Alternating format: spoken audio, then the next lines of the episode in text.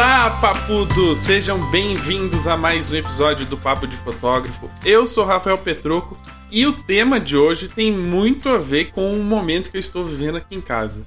Como vocês já sabem, a Sofia está quase chegando. Chega no mês de julho, se tudo for conforme o combinado, se ela tiver um pouquinho de paciência e quiser aguentar lá dentro da barriga da minha esposa. Então, o tema de hoje, eu tinha que trazer isso, porque de uma certa forma tá no meu dia a dia eu tive que trazer uma convidada que é especialista em gestantes e eu espero que vocês saiam hoje aqui com uma super vontade, não só de fotografar as mulheres barrigudinhas, mas também de fotografar em estúdio, porque eu sei que tem uma galerinha aí que tem medo do flash. Mas antes da gente começar esse bate-papo, eu preciso dar os recadinhos dos nossos patrocinadores. E para você que está vivenciando aí nessa pandemia e que descobriu que uma parte importante do seu negócio é ter um produto em mãos, você precisa oferecer algo para o seu cliente para ele ter ali, manusear, né? Não só fotos no celular ou nas redes sociais. A Digipix tem um catálogo, um leque de produtos para você não só oferecer algo palpável para o seu cliente, mas também para aumentar e melhorar aí a parte financeira do seu estúdio, do seu negócio. Porque querendo ou não, o dinheiro faz parte do nosso trabalho e a gente tem que cuidar dele direitinho. E quanto mais a gente receber, melhor para a gente. Então acesse agora Digipix Pro digipix.com.br, conheça toda a linha de produtos e ainda conto uma coisa para vocês, a Digipix está vindo sempre com novidades, então você não pode perder, acompanhe as redes sociais também da Digipix para ver tudo o que eles oferecem. E não deixe de oferecer esses produtos para o seu cliente, porque isso é muito importante, não só para a questão financeira do seu negócio, mas também para as pessoas sentirem, tocarem, verem, né, ter aquela proximidade com a sua fotografia e querendo ou não indicar também para as outras pessoas. O segundo recadinho, não menos importante, é que óbvio que durante essa pandemia você também teve que aprender muita coisa, teve que estudar, aproveitou em algum tempo livre para poder desenvolver sua fotografia. E se você quer desenvolver na área de vídeo, na área de pós-produção, de estúdio, a AV Makers tem uma plataforma incrível com muito conteúdo. E o mais bacana, você paga uma mensalidade e você tem acesso a todo o conteúdo novo que for inserido na plataforma durante um ano. É um preço super acessível, então você não precisa gastar fortunas aí para aprender sobre outras coisas da fotografia e lá você vai encontrar todo o conteúdo. É parcelinha, tipo Netflix. Se você somar Netflix, Amazon e HBO Max, você consegue acessar a plataforma da, da AV Makers e ouvinte do Papo de Fotógrafo tem desconto. É só usar o cupom AVPDF40. Dois últimos recadinhos rapidinho. Lembrando que eu desenvolvi uma plataforma para você vender o seu equipamento. Então acessa Desequipa Beta. Eu vou depois deixar o link aqui para vocês durante a transmissão. Vou deixar o link para vocês também lá no post. Então vocês acessam, você pode anunciar o seu equipamento gratuitamente. Pode trocar, pode informar se ele foi roubado para as pessoas pesquisarem e descobrir e não comprar gato por lebre. E também tem as camisetas fotográficas, o link vai estar tá aqui no post para você aproveitar. Bora lá para o bate-papo de hoje, porque eu sei que o tempo é curto, as crianças estão na escola e a gente tem que buscá-las depois que terminar este episódio. Vou trazer a nossa convidada aqui, Boa tarde, seja bem-vinda. Olá, boa tarde. Obrigada, Rafael, papai do ano. Segundo ano consecutivo, não consecutivo porque já faz cinco anos que eu fui pai, mas em 2016 também tive, tive esse título, né, papai do ano. Pô, e é bom, cara, você tá cercado de mulheres, né? Você nasceu para ser cercado de mulheres, quase um harém. Literalmente, porque na casa da minha esposa são três irmãs, são todas têm, eu tenho só sobrinhas por enquanto, não tem nenhum menino na família nascendo. Você é um é, é um... bendito fruto. é, é só a mulherada bendito que manda fruto. aqui. Só a mulherada que manda. Cara, muito bom, muito bom estar aqui, muito obrigada. A gente está namorando esse encontro há um tempão, né? Ah, é sempre assim. Agenda de fotógrafo é, é, muito difícil. É muito difícil. É uma hora que aparece um ensaio, é outra hora que é. cai a internet, é outra hora que aparece um compromisso de última hora. Tem sempre, mas a gente dá um jeitinho e sempre arranja um espacinho e acaba conversando e gravando com as pessoas é. que a gente não só admira como profissional, mas como pessoa e acha que o trabalho tem um trabalho incrível que pode compartilhar isso com quem ouve a gente. Bom, então eu queria agradecer, Rafael, pelo convite. Tô super, embora não pareça, mas eu sou tímida. Tá? Eu sou bem tímida. Não, de tamo verdade. Junto, tamo junto, eu também sou. Dá, é, eu vou, faço palestra, faço congresso, mas eu vou te falar que a dor de barriga antes é severa. Nervosismo, né? Tem um pouquinho do nervosismo. Eu também tenho isso. As pessoas falam, ah, Rafa, mas você é super comunicativo. Meu, a hora que dou play, dou rec, eu subo num palco, a mão fica gelada, dá aquele nervosinho, mas a gente Nossa. segue com a vida, enganando as pessoas, né? Porque a gente engana bem. A gente.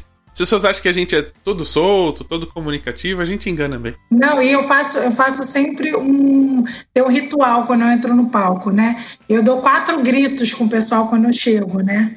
E aí o pessoal não sabe, mas isso é para eu me soltar, não é para as pessoas se soltarem. Então, quando eu dou os quatro dela, todo mundo grita para todo mundo para gritar, pular, sei lá. Liberou eu falar, ah, agora eu posso falar, agora eu posso fazer, que eu já me lá já me dou, já fico mais tranquilo.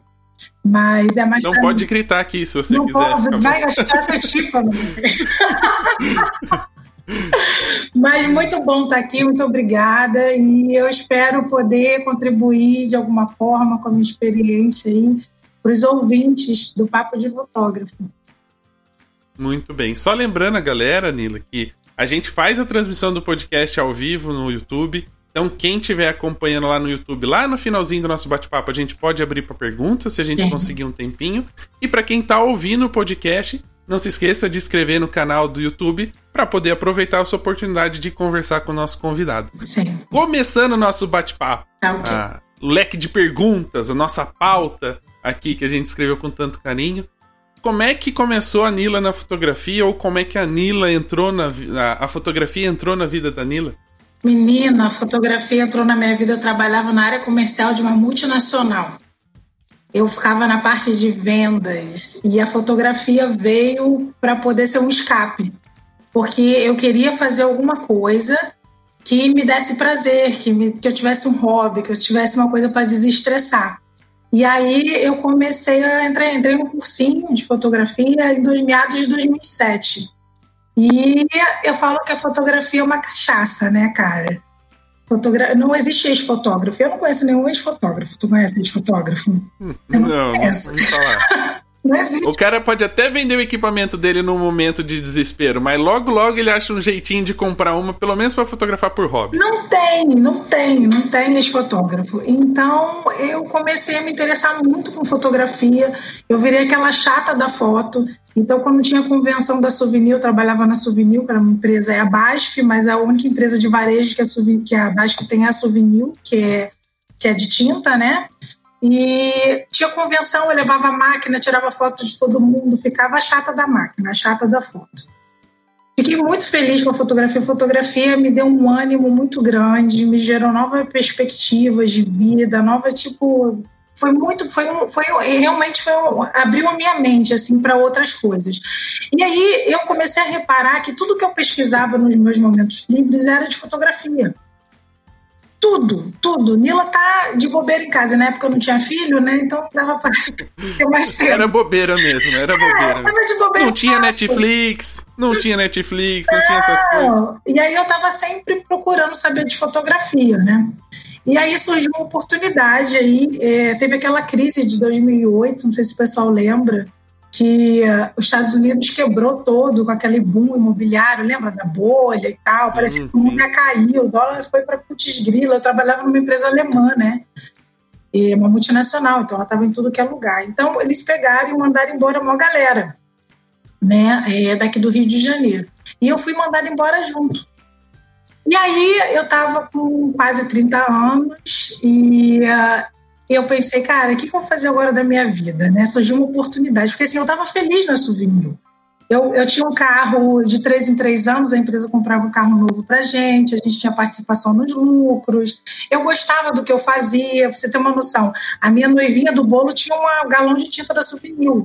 Eu era apaixonada pela empresa. É, eu gostava mesmo. É, não, não, só vestia a camiseta, mas como levava ela no dia do casamento. No dia do casamento, juro pra você, tem lá, a noivinha do bolo era um galão de tinta da souvenir. Então eu adorava a empresa. Assim, quando me mandaram embora, eu me senti uma um marido traído, sabe? Sem chão, não fazendo a minha vida e tal. E aí eu já tinha fotografia na minha vida como um hobby, né? E uh, eu sempre quis fazer arte, na verdade. Eu voltar só um pouquinho. Né? Na minha adolescência, na época de escolher o que fazer de fotografia, eu estava numa vida muito, muito diferente da que eu tenho hoje. Né? Eu, eu vim de uma família muito, muito simples.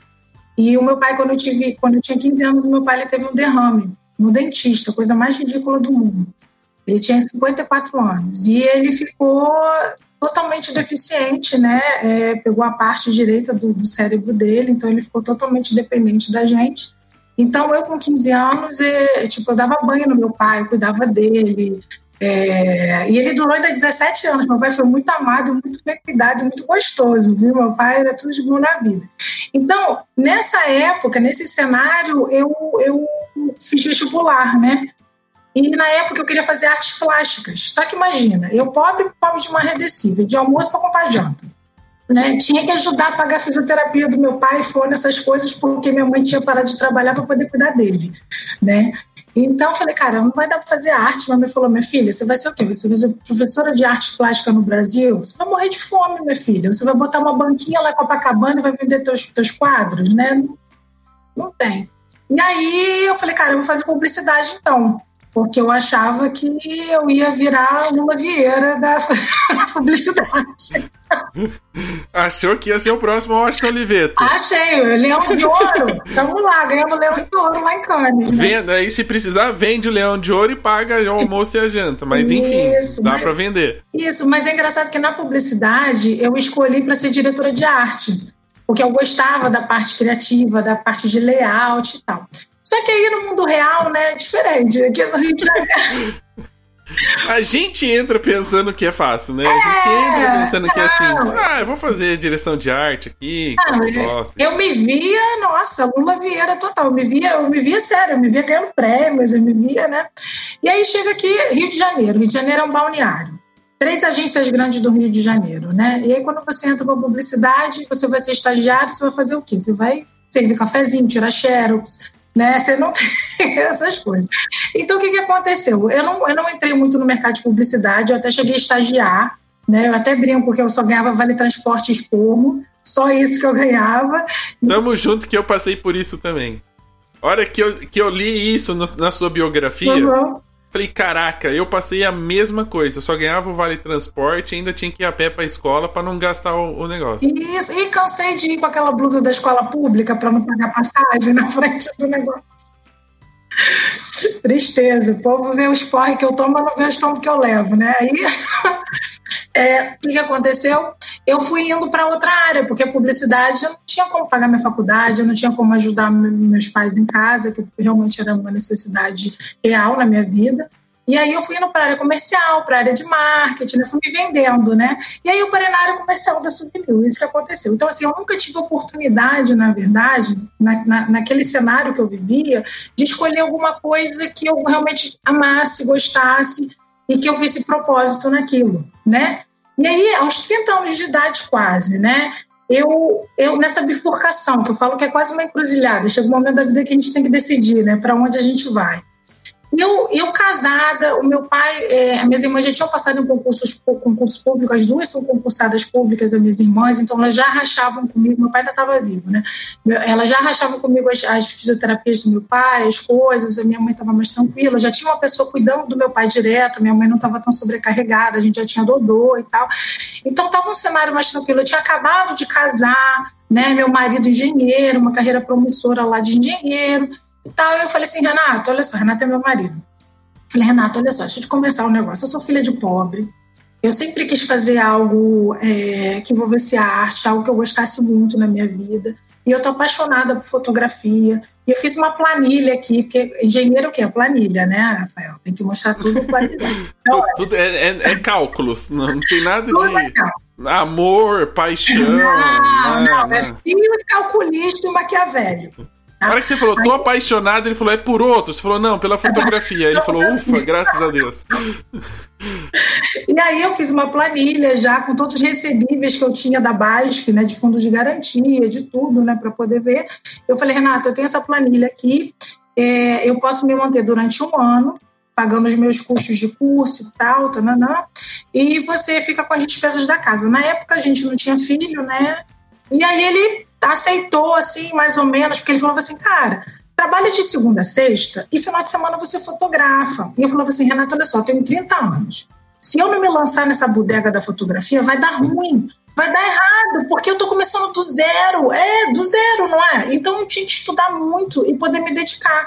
Aí, e outro, uma vez por semana, como é que você vai se não, é, praticar? Aí... E né, não tem muito. Não. Só, jogo, só ir pro jogo igual o Romário, é só o Romário consegue só ir pro jogo, sem precisar treinar. Como, cara? As pessoas precisam entender isso. Só existe um Romário na fase da Terra que só vai pro jogo. Ele não sabe de treinar e não quer treinar não. e não precisa.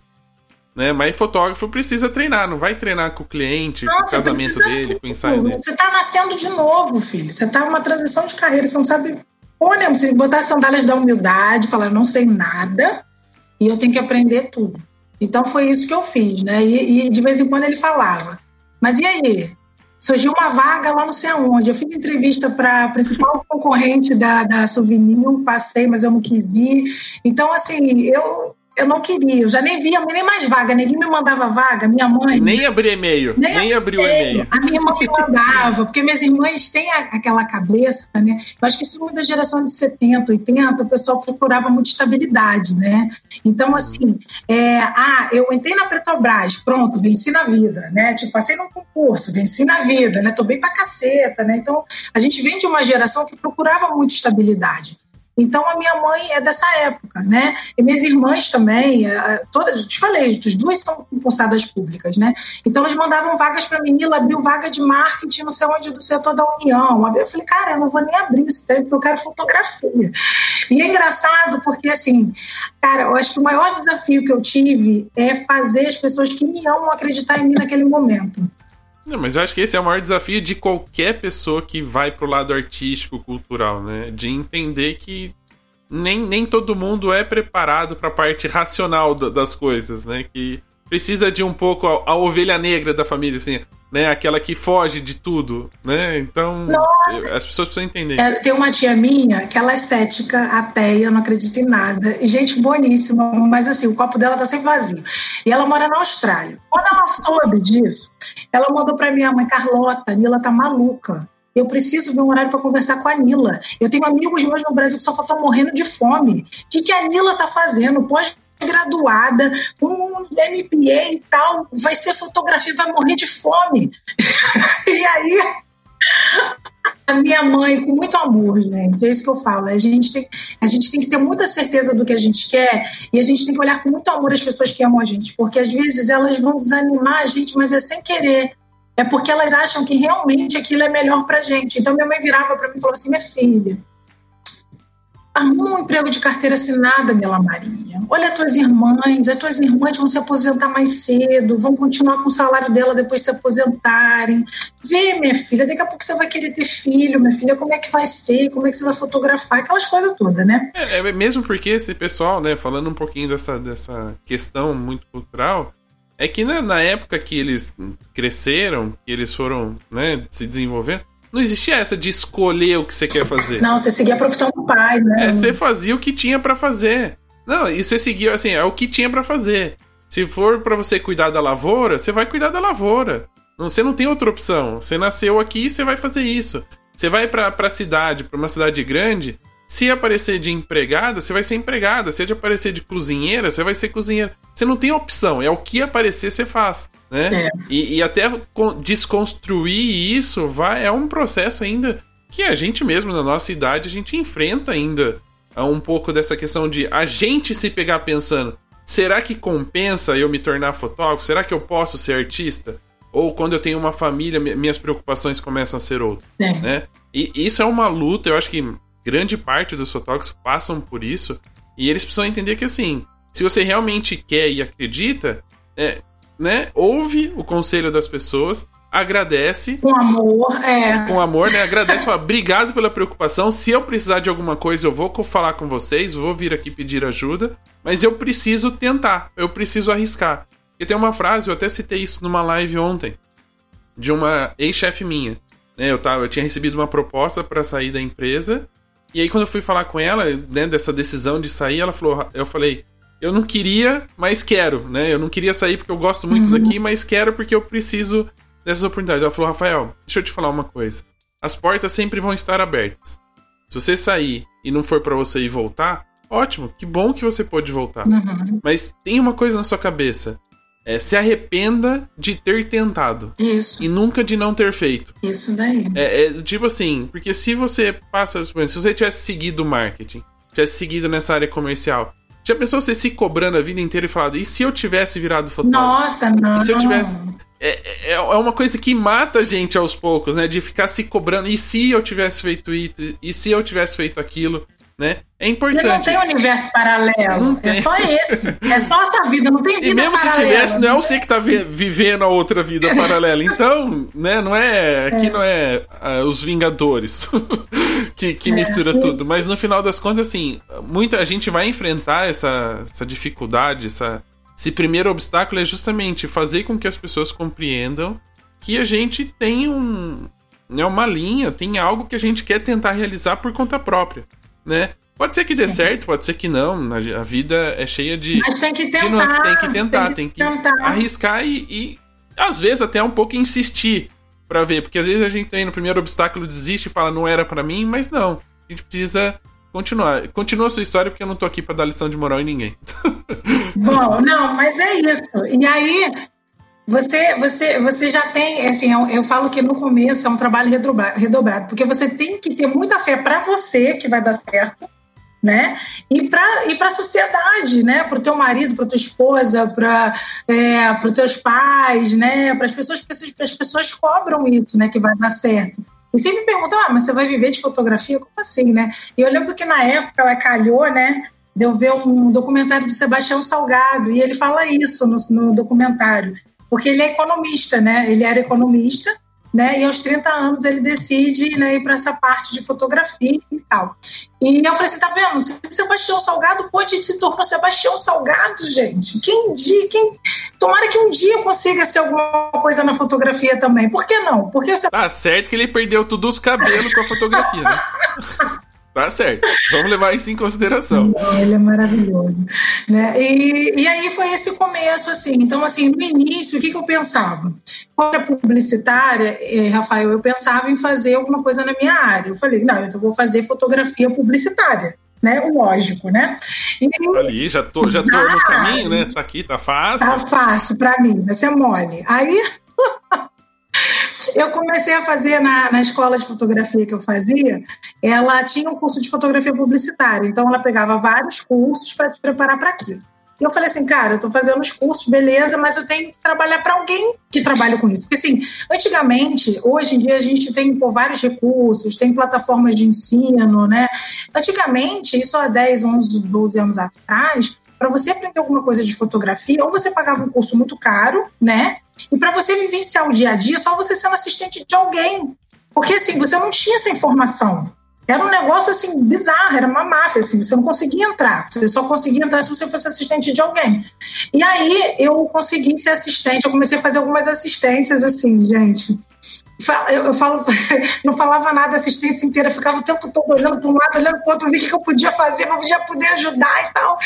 E aí, fazendo de assistência, assistência eu não cobrava nada, eu não cobrava nada, eu só queria ir. Eu, na, na, verdade, você não estava de assistente, você estava de telespectador. Sim, mas eu, eu ajudava, eu carregava peso, eu fazia tudo, eu tinha uma boa vontade, eu era a primeira a chegar, a última a sair, sabe? Eu, eu me preocupava muito em ser, em ser útil naquele momento, sabe? De verdade, até para eles poderem me chamar as próximas vezes, né? E aí eu fui fazer assistente. Aí consegui um cara, um dos melhores caras de fotografia e publicidade aqui do Rio, para poder ser assistente dele. Só que lá eram já mais três assistentes. Então eu era assistente da assistente da assistente, né? É. E aí o que, que eu vi na fotografia publicitária, cara? Que era muito diferente do que eu pensava. E a gente está falando, Rafael, Fotografia publicitária de 10 anos atrás. O povo ganhava muito dinheiro com fotografia publicitária. E nem tinha tanto profissional assim, né? Então conseguir não, ser assistente já era uma vitória. Não, não tinha. E era um negócio assim: o cara tinha grandes contas, Bradesco, Caixa Econômica, Centro. Era um cara, tipo, grande, sabe? E é isso aqui que eu percebi. A gente ficava o dia inteiro lá, o dia inteiro. Você pensa que assistente tinha um assistente, né? O maquiador tinha um assistente, né, de maquiagem, tinha o cara do cabelo, o cara do cabelo tinha assistente, né? Aí tinha o stylist, o stylist tinha um produtor que trabalhava com ele, ou seja, era uma galera, tinha um cliente, né, que o cliente da, da, da, dessa, dessa agência de fotografia, na verdade, era uma agência de publicidade, ele que contratava, né, e tinha o cliente do cliente, ou seja, gente pra caceta. 52 pessoas para fazer uma foto. Uma foto. Gente, a coisa mais broxante do mundo. Porque você ficava lá o dia inteiro, o dia inteiro, com tudo aquela gente para tudo que a gente é para bater um clique. E aquilo me desanimou, né? Um porque eu achava que na minha cabeça, sei lá, do Fantástico Mundo de Bob, que a gente como fotógrafo de publicidade, a gente teria alguma liberdade para poder criar alguma coisa. Quero ser que mandava no estúdio, que no final de contas você só ligava a luz. Não, é. Tá? Então, assim, e aí isso me desanimou de, de muitas formas, que eu via que não criava nada, né? Mas de outra forma foi bom, por quê? Porque eu via aquelas atrizes da Globo chegando lá, igual bicho grilo, e saindo da produção igual uma deusa. E eu falava, caraca, cara, esse negócio de produção é do cacete mesmo. Olha isso, cara, a mulher se transformou. A mulher ficou linda demais. A mulher, tipo assim, com duas horas de produção de maquiagem, a mulher virou uma superstar. E a mulher, vou te falar, normal que a gente encontra na fila do pão, sabe? Você tá. Que a gente nem vai reconhecer. A gente nem reconhece. Sem maquiagem, você nem sabe quem não, é. Não, você não sabe. Você vai andar aqui no shopping da Gávea, então, que elas têm um monte ali no shopping da Gávea, né? Tudo bicho grilo. tu não consegue achar. Então aquilo ficou na minha cabeça, né? Aquela coisa de uma superprodução faz uma diferença absurda, né? E aí eu fiquei, fiquei pouco tempo lá é, nesse, nesse, nesse estúdio. Lá eu fazia tudo. Limpava o estúdio, dava cafezinho, fazia de tudo, de tudo, organizava o banco de imagens dele, fazia tudo, tudo mesmo, né? Só que aí eu me decepcionei por causa disso e eu pedi para sair. Né? E quando eu saí, ainda levei um feedback, posso falar do feedback que eu tive dele? Do feedback. Cara, ele virou para mim, ele, ele assim, é, imagina a cena, né? Ele é um cara que está há 30 anos na fotografia, premiado, já ganhou vários, vários prêmios mesmo de publicidade. O cara pica das galáxias mesmo. Então, pra você ter uma noção, ele só chegava lá para clicar. Né? A gente montava o set, né? E aí ele só chegava lá e clicava. Então, assim, nesse 40 dias, um mês que eu tive com ele, eu tive com ele acho que duas vezes só. Assim, a Vera, né? Porque a gente fazia tudo e tinha pouco acesso a ele. Na verdade é isso, pouco acesso. Então eu estava muito crua. Então, assim, o que ele pegou de mim foi uma Nila muito crua, né? E aí ele virou para mim quando eu fui me despedir, foi agradecer. Eu sempre fui uma pessoa muito grata, e sou grata a ele pela oportunidade até hoje, mas ele foi muito duro comigo. Ele falou que eu era muito lenta que era para eu voltar para o mercado de tinta. Que eu estava muito lenta, eu era muito velha para começar de novo. E é bizarro. E eu amava o cara, achava o trabalho dele forte. Espero que ele ouça esse podcast. não, desejo boas coisas para ele. Ele foi muito importante para mim. É, de como não ser, né? De, de como não uhum. ser. Mas, Sempre tem uma coisa para se aprender com as pessoas, né? Não, mas aí isso que eu falo. É, eu acho que quando, quando ele aconteceu esse episódio, é, Rafael, eu não fiquei, eu fiquei triste, mas eu vou te falar que não entrou dentro do meu coração isso. Por quê? Porque eu pensava assim, cara, esse cara não me conhece. Ele teve comigo no máximo três vezes na vida dele e pegou uma Nila crua, que realmente eu tô aprendendo. Então, para aquele momento dele, talvez eu não servisse, mas eu sei que a Nila não é isso. A Nila não são só esses três momentos que ele me viu. A Nila é muito mais que isso. A Nila tem uma puta história, a Nila é forte pra caceta, a Nila, porra, cuidou do pai, Nila, entendeu? Eu sabia da minha história. Então, isso não me afetou e eu continuei. Continuei a. a... Só, só, só, aproveitando essa, essa observação sua, esse comentário, porque é uma coisa que eu falo muito, né, nas redes sociais, principalmente no do Papo de Fotógrafo. A, a gente hoje vive uma, uma, uma época de necessidade de uma carência. Uhum. É. Que os fotógrafos que estão começando precisam que outras pessoas falem que o trabalho deles está bom. Uhum. Né? E a gente sabe que acontece, normalmente nos grupos de fotografia, que existem muito mais críticas do que os elogios, né? Uhum. Muito mais pessoas em falar, é, prontas para falar mal do que estender a mão para ajudar e uhum. dar seguimento. E essa é uma das coisas que eu falo. Eu acho que a gente não pode julgar o trabalho de ninguém sem conhecer a história, Sim. né? Sem, por exemplo, a pessoa pode postar lá de, de bom coração, de realmente querendo uma, uma ajuda para seguir em frente, Só que assim, eu não sei quanto tempo ela tá fotografando, Sim. o que, que ela teve a oportunidade de estudar, qual o equipamento uhum. que ela tá uhum. usando, qual que era a disposição ali que ela tinha, se a pessoa que tava lá era uma pessoa que gosta de foto, enfim. Várias outras coisas que influenciam para mostrar aquele resultado. Então, quando alguém pede, às vezes, pra pessoa falar assim: Ah, o que, que você acha do meu trabalho? É, para mim é muito mais importante saber como é que a pessoa. Chegou até oh, Faz quanto né? tempo você tá fotografando, é? Faz quanto tempo você tá fotografando? Que câmera você tá usando? Como foi esse ensaio? Do que eu olhar a imagem em si e falar para ele, ó, oh, precisa melhorar aqui, aqui, aqui, e escuta isso, guarda para você e se vira, né? A gente tá vivendo um processo muito grande e é legal a gente entender que existe uma história. E bacana você ter isso já, esse entendimento né, próprio de chegar e pensar assim, tá, ok, é uma opinião dele, mas é, eu né, ainda estou em construção e isso aqui, não, de certa forma, não afeta o meu trabalho ou não afeta a minha motivação para continuar. Não, e eu continuei. E o cara, tipo assim, é uma autoridade, né? 30 anos de fotografia, premiado em publicidade. É um cara que eu já admirava o trabalho, já conhecia o trabalho dele antes. Então, assim, ele era um cara que podia matar a Nila Costa do futuro. A Nila Costa que eu falo profissional, né? Ele poderia ter matado naquele instante ali. Se eu permitisse, ele me matasse. Mas eu não permiti, entendeu? Então eu continuei, entendeu? Como a minha mãe diz, a minha mãe sempre fala, ela fala assim, não sei se a Nila tem muita fé ou se a Nila é muito sem noção. Minha mãe sempre fala isso. eu falo, às vezes a ignorância é uma, é uma dádiva. É isso, eu sempre falo isso, ignorância é uma dádiva. E, e aí, o que aconteceu? Eu falei, cara, bom, então eu vou começar a fazer alguma coisa para mim, né? E aí, nessas assistências também, eu fiz assistente, eu fui assistente de um, de um professor meu que eu amava demais, Cabera, que ele fazia fotografia de espetáculo, então fiz coisa para espetáculo com ele, experimentei bastante, fiz, fiz, fiz assistência com o Faia também, que é um fotógrafo maravilhoso de moda, acho que o Faia agora está em Portugal também, ele me deu oportunidade na época. Então, assim, eu tive uma oportunidade muito boa, sabe? Eu conheci vários nichos antes de atuar na fotografia de gestante, sabe? E o Cabera foi, foi um grande mestre meu, assim, eu sou muito grata a ele, falo dele no livro, porque ele realmente ele me ajudou muito, muito, muito mesmo, sabe? Muito generoso em conhecimento e em poder guiar e tal.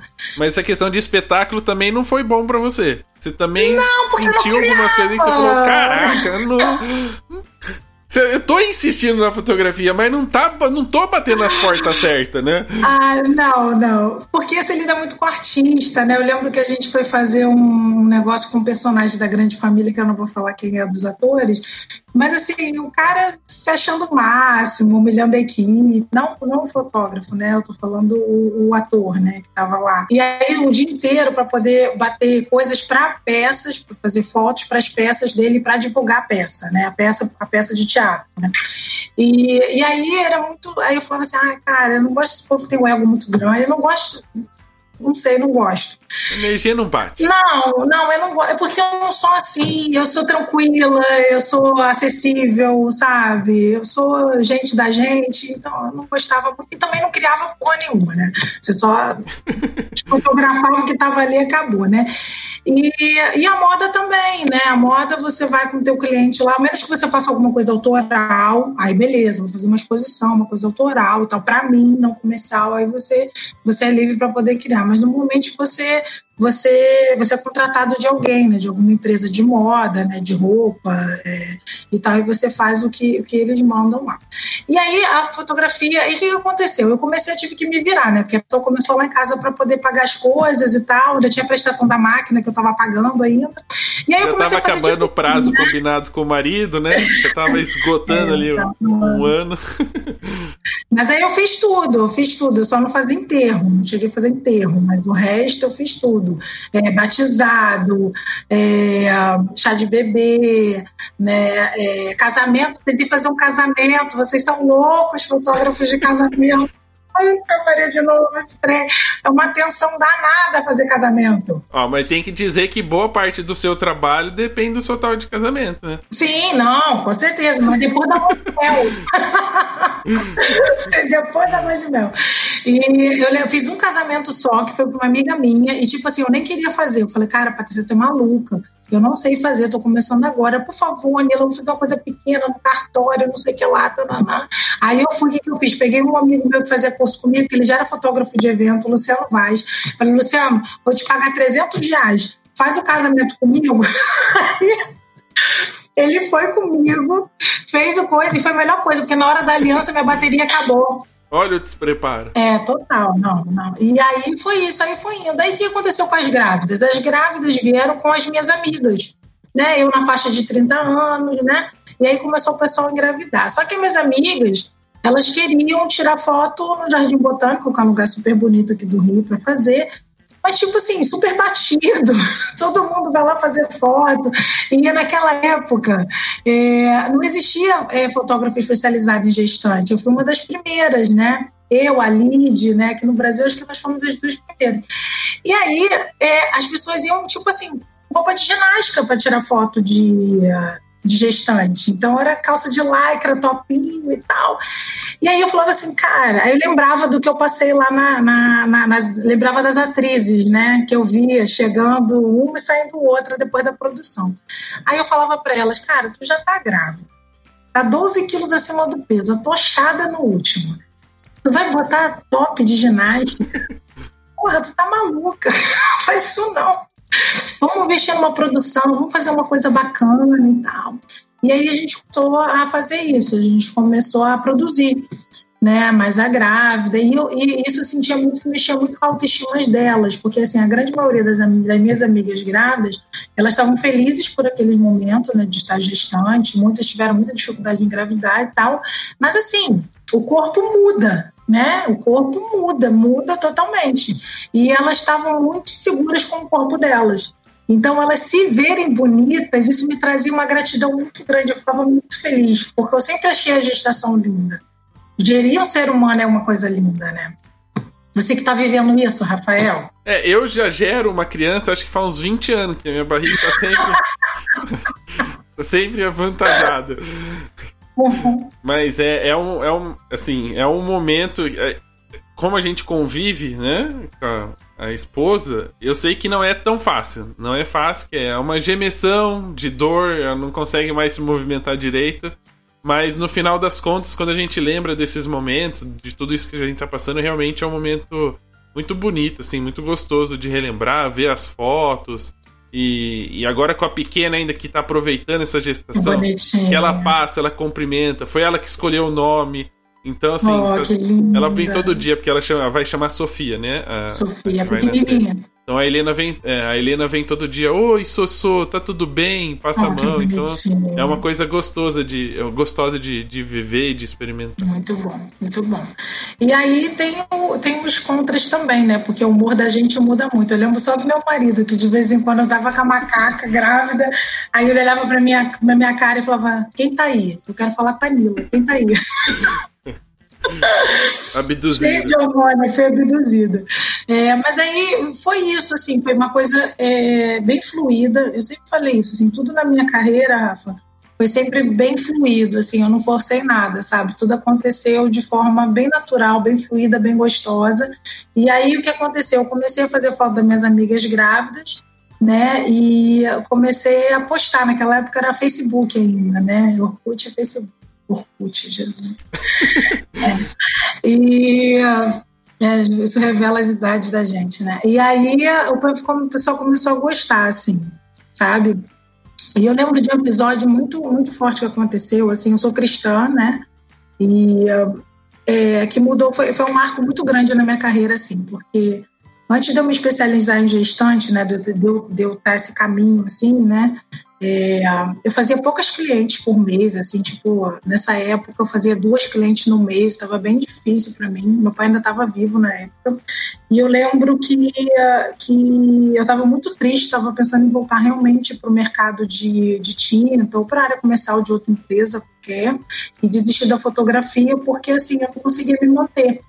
E, e, e, o meu marido, ele é, ele é um amor de pessoa, mas ele ele ele estava já pressionando, né, para poder resolver a vida, né? E a gente queria na época até comprar um apartamento. Eu vi um apartamento lindo dos meus sonhos, cara. e não podia nem contribuir com a parcela porque não tinha como marcar com um negócio desse. E aí nesse dia, foi o primeiro dia, cara, que eu lembro de ter apresentado meu trabalho para Deus. E eu cheguei assim no quarto sozinha, fechei a porta do quarto, chorava, chorava uma criança. Eu falei, Senhor, me dá sabedoria, me mostra o que, que eu tenho que fazer, se, eu preciso, se é isso que eu tenho que, que, que, seguir na minha vida, abre as portas, me mostra, me dá estratégia, me dá olhos de águia, faz as pessoas virem, sabe?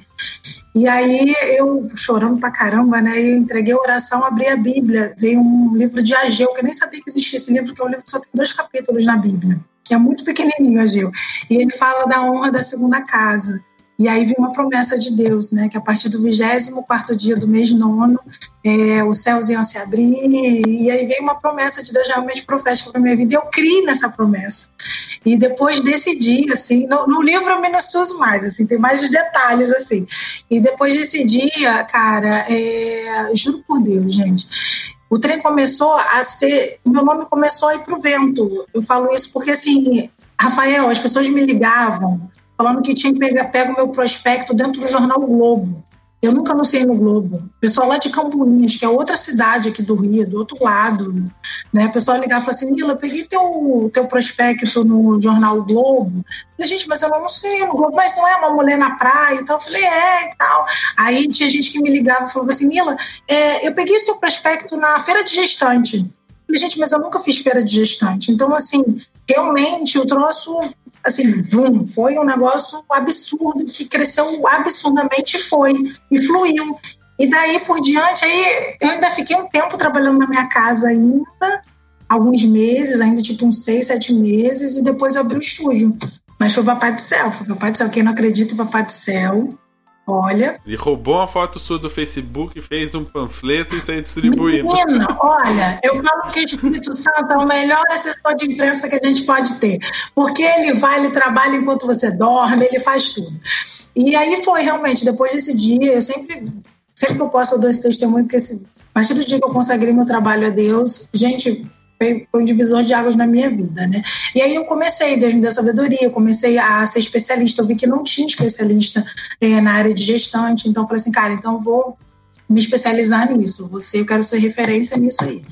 E aí começou. Inclusive foi, foi o próprio seu, o próprio professor, né, que, que foi o que deu uma, uma cutucada. É, falou, oh, presta atenção. É, e ele ainda falou assim, Mila, faz 200 gestantes para você montar um portfólio de gestante e depois, se quiser, eu atuo no outro, outro nicho. Então, assim, cara, foi muito Deus na minha vida mesmo, de colocar as pessoas certas na hora certa, sabe? Não, e bacana, porque, de uma certa forma, essa questão da gestante, é, apesar de você não ter falado muito, tá muito presente na sua vida, assim, né? É, Principalmente com esse cuidado da sua mãe, com, com o pai e, e também das irmãs e etc.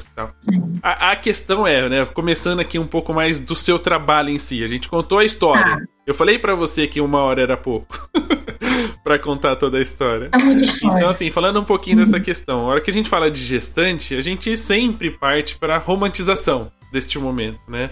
Ai, que é um momento lindo, que é um momento sublime, que as pessoas precisam registrar. A gente mostra isso quando a gente mostra o nosso trabalho, mostra as nossas fotos. Mas não é bem assim nos bastidores, né? Não, tem o lado negro da força. Olha, ontem eu fiz uma que eu cheguei, ela tava maquiando, ela tava suando frio, passando mal. Aí eu olhei pra cara dela, ah, não, gente, grávida com pressão baixa, hoje não. Aí ela, ai, Mila, eu acho que eu fiquei nervosa. Ele não fica, não, filho, porque passa mal. Gente, e muda muito, assim, você lidar com gestante. Você tá, você tá tendo uma gestante em casa, né? E já teve, porque ela já é segunda gestação, você sabe como é que é. É um misto de amor e ódio. Porque, assim, é muito hormônio envolvido, é muita, a sensibilidade está flor da pele, né?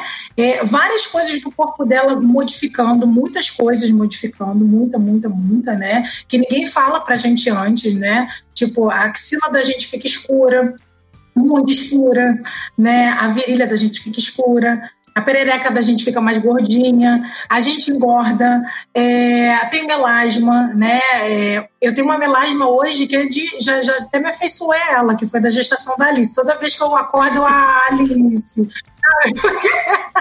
eu lembro da gestação da Alice.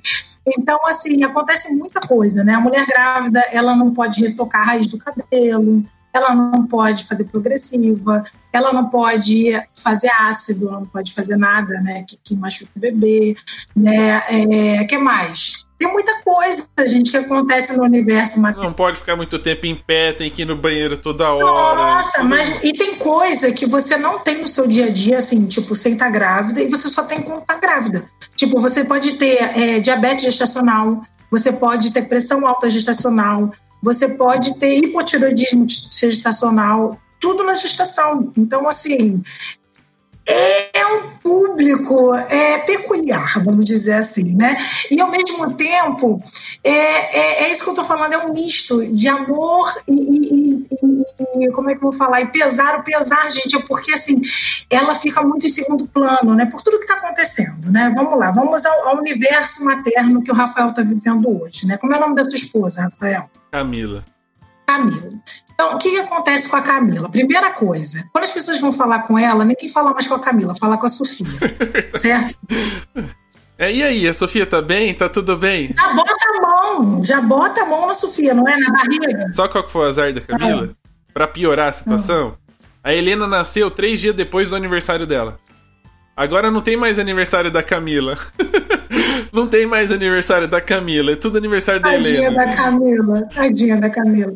Então, é isso. Aí já começa. Aí você imagina a, a, mulher ela, ela vê tudo, porque assim, vocês homens, você acha que a criança não precisa de fralda, que a criança não precisa, a criança só precisa nascer e tá lá, não é isso? Vocês acham? Que ela já vai usar privada? Não, eu não, eu não. Tô no marido top 5, já vou avisar. Mas assim, a grande maioria dos maridos não se liga nisso. Então, quem arruma enxoval? A mulher. Quem vê o quartinho do bebê? A mulher. Quem faz chá de revelação? A mulher. Né? Quem, vê, quem, vai, quem vai planejar como vai ser o dia a dia do bebê, quem vai ficar com o bebê para ela poder trabalhar? É a mulher. Então, assim, quando ela está grávida, ela começa a esquecer a parte dela de mulher e o bebê começa a ser o centro do universo dela. Então, ela fica muito esquecida nessa parte porque tudo gira em torno do bebê. Se ela trabalha fora, ela tem que treinar alguém para poder é, ficar na licença maternidade dela, né? Se é na casa, ela tem que abrir um espaço na casa dela para esse bebê né? O corpo dela já não é mais dela.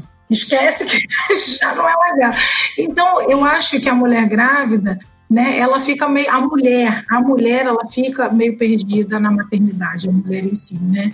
E não só na não só na gestação, mas depois também, é muito difícil. O que eu tô tendo de cliente minha é, voltando para tirar foto sozinha, porque tá precisando resgatar essa mulher que acaba se perdendo na maternidade, porque a gente, a gente tem vários papéis, né? A gente cumpre vários papéis é muito grande. Então, eu acho que o meu trabalho hoje é, é mostrar, é, é resgatar essa mulher e mostrar que ela tá linda, tá plena, mas que ela não deixou de ser ela também. Ela é mãe, mas ela continua sendo ela. É, e isso até ia até perguntar, se né, tem toda essa questão da autoestima, de todo esse, esse, cansaço físico e psicológico, né, de uma mãe em todo todo todo o processo. Uh, né, basta olhar para minha esposa que ela agora tá reclamando que ela já não encontra mais posição para dormir. Tadinha. Então quer dizer, é só do lado começa... esquerdo, né? Eu acho que é só do lado esquerdo que só Ah, é. Ela falou que ela não consegue nem de cima para baixo, nem de, de baixo para cima. Não tem jeito. É, é difícil. E então, toda já, hora já faz xixi. Como... É, e como é que você lida com isso? Como é que você. É, eu sei que você tem o um trabalho né, de pré-produção, todo. As pessoas já conhecem o seu trabalho, isso de uma certa forma já ajuda. Mas como é que é lidar com isso, né? De o, o que você evita fazer, por exemplo, que pode, num momento de, de, muito sentimental delas, né? De, de qualquer coisinha chorar, de não, não piorar a situação. E se você acha que por ser mulher e ter sido mãe já, ter passado por isso, ajuda mais do que se fosse, por exemplo, um fotógrafo homem? É, eu acho que ser fotógrafa mulher uma vantagem. Primeiro, porque a mulher está insegura com o corpo dela pela transformação que ela está tendo, né? É, então, acho que você de ser mulher, você, ela se sente mais à vontade, até para tirar foto nua, até para tirar umas fotos é, com mais pele aparecendo, né? É, ela vai se identificar, você vai se identificar com ela porque você é mulher e você é mãe, então você entende. Então eu acho que isso facilita bastante, assim. Tá? E, e, e, eu sempre chego, assim, é, eu sou sempre assim, eu tento sempre ser animada, assim, eu sou uma pessoa feliz, né? Então eu chego muito, eu chego muito aberta, eu chego muito feliz, eu chego para ouvi-la, para ver qual é a necessidade dela, qual é a causa, o que que trouxe ela no meu estúdio, por que, que ela me escolheu. Né? O que, que ela quer mostrar com essas fotos? Então, assim, eu perco, eu perco não, eu invisto um tempo grande é, durante o ensaio, até na hora que ela está se arrumando e tal, e isso me ajuda muito no meu processo criativo também, é ouvir a história da cliente, né, e entender o momento que ela está vivendo e trazer o que, o que é mais importante para ela para o ensaio dela. Eu acho que isso é super importante, sabe?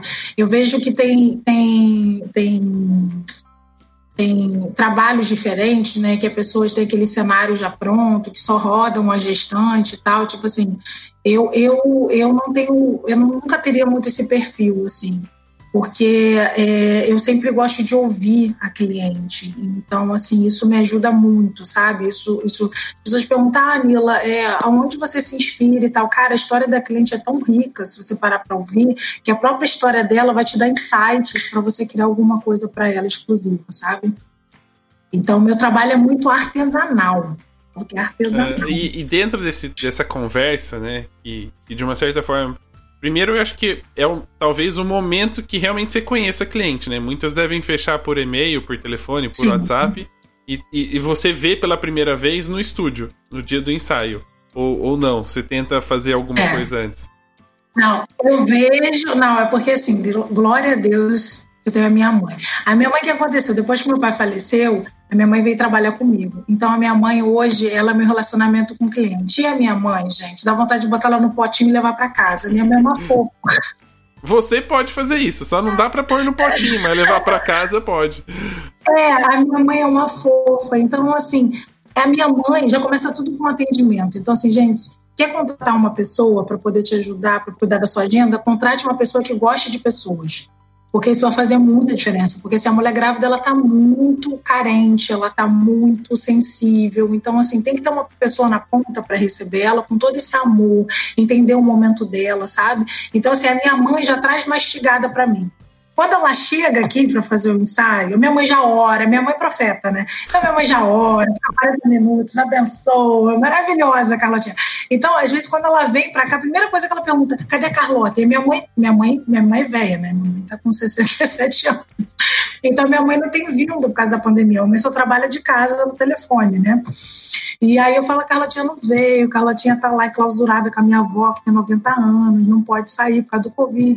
Ai, Mila, mas eu queria tanta Carlotinha, a Carlotinha é maravilhosa e tal. Então, assim, elas já chegam quebrantadas e felizes já com a minha mãe, entendeu? E aí fica mais fácil para mim, sabe?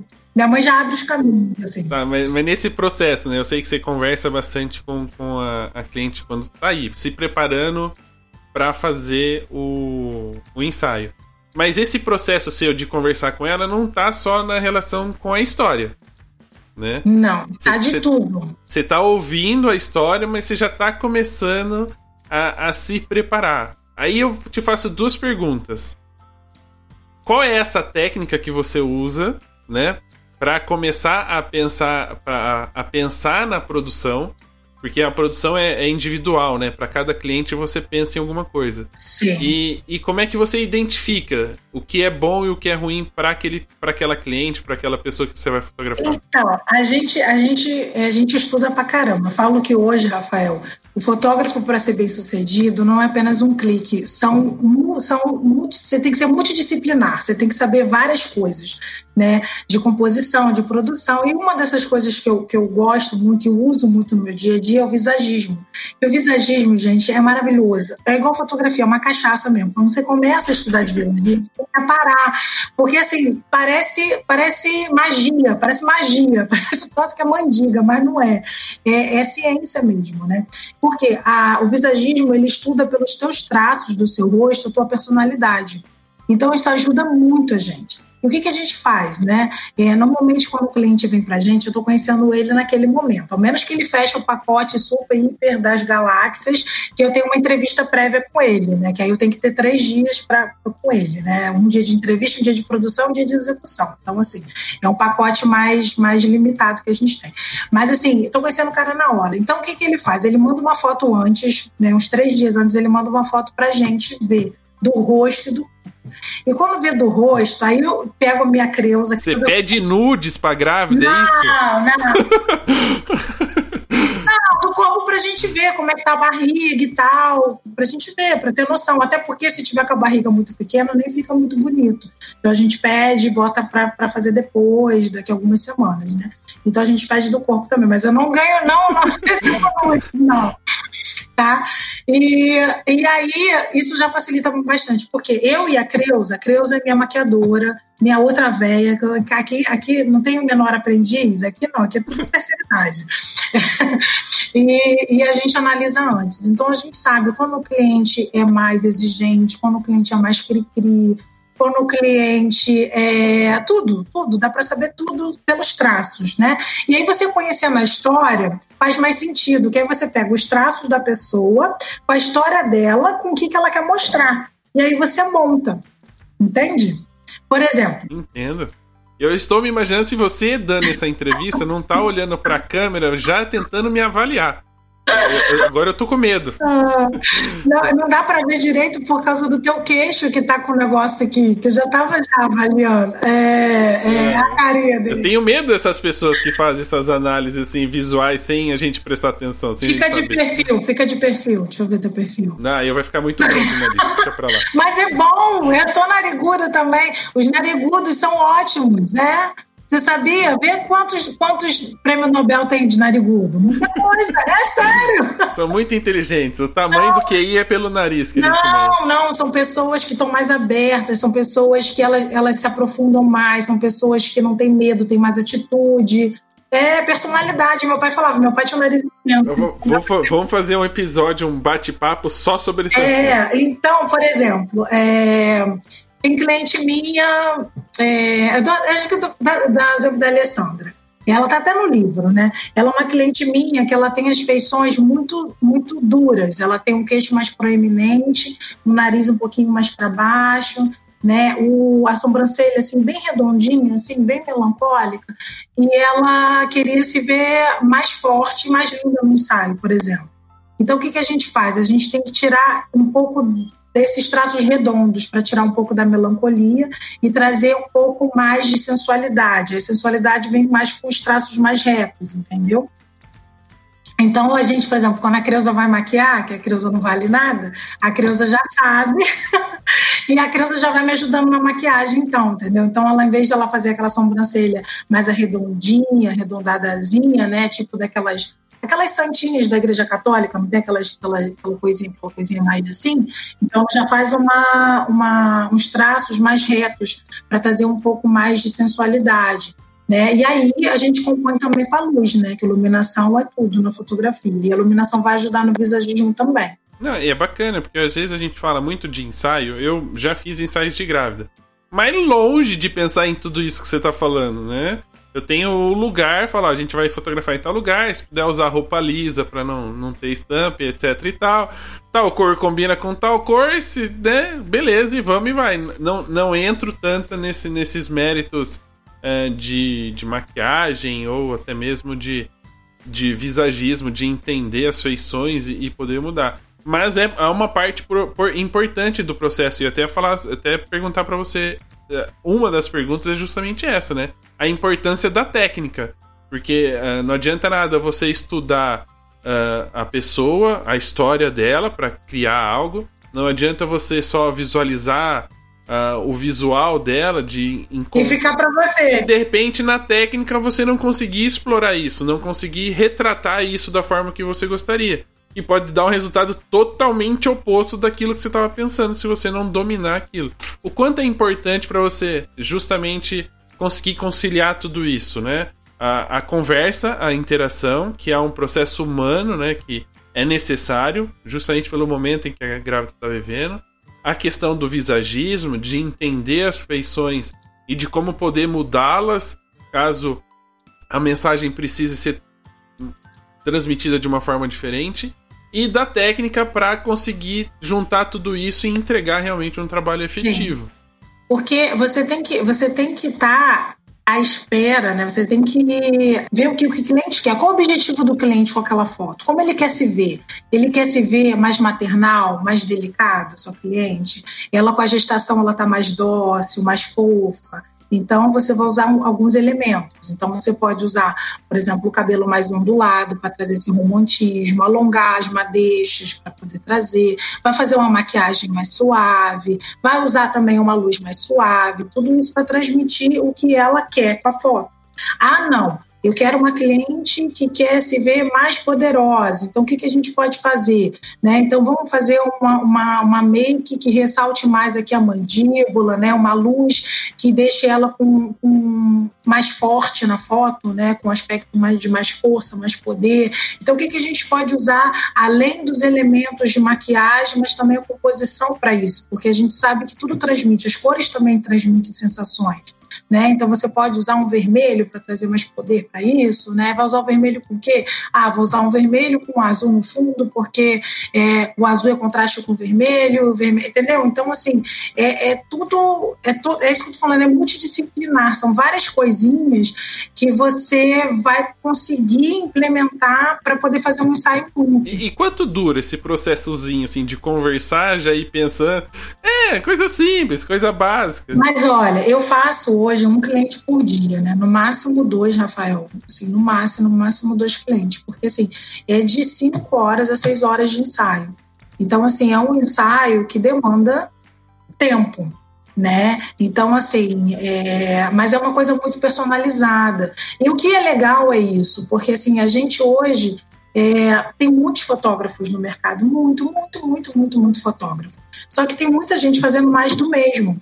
Então, é, quanto mais exclusivo você conseguir ser, mais raro você vai ser. E mais caro você vai também poder ser. Você vai cobrar, poder cobrar um preço justo é, por aquilo que você está oferecendo, porque o teu negócio é exclusivo, é único, entendeu? Ele só vai achar com você o teu olhar, o teu jeito, a tua produção, é como você. Então, assim, é muito importante as pessoas terem isso na cabeça, sabe? Que às vezes você vai fazer menos cliente, mas você vai ser assertivo no que você faz que vai ser suficiente. E vai valorizar mais o trabalho, né? É, é, é, basta a gente olhar. Por que, que uma Ferrari custa mais de um milhão de reais? Porque poucas pessoas têm né?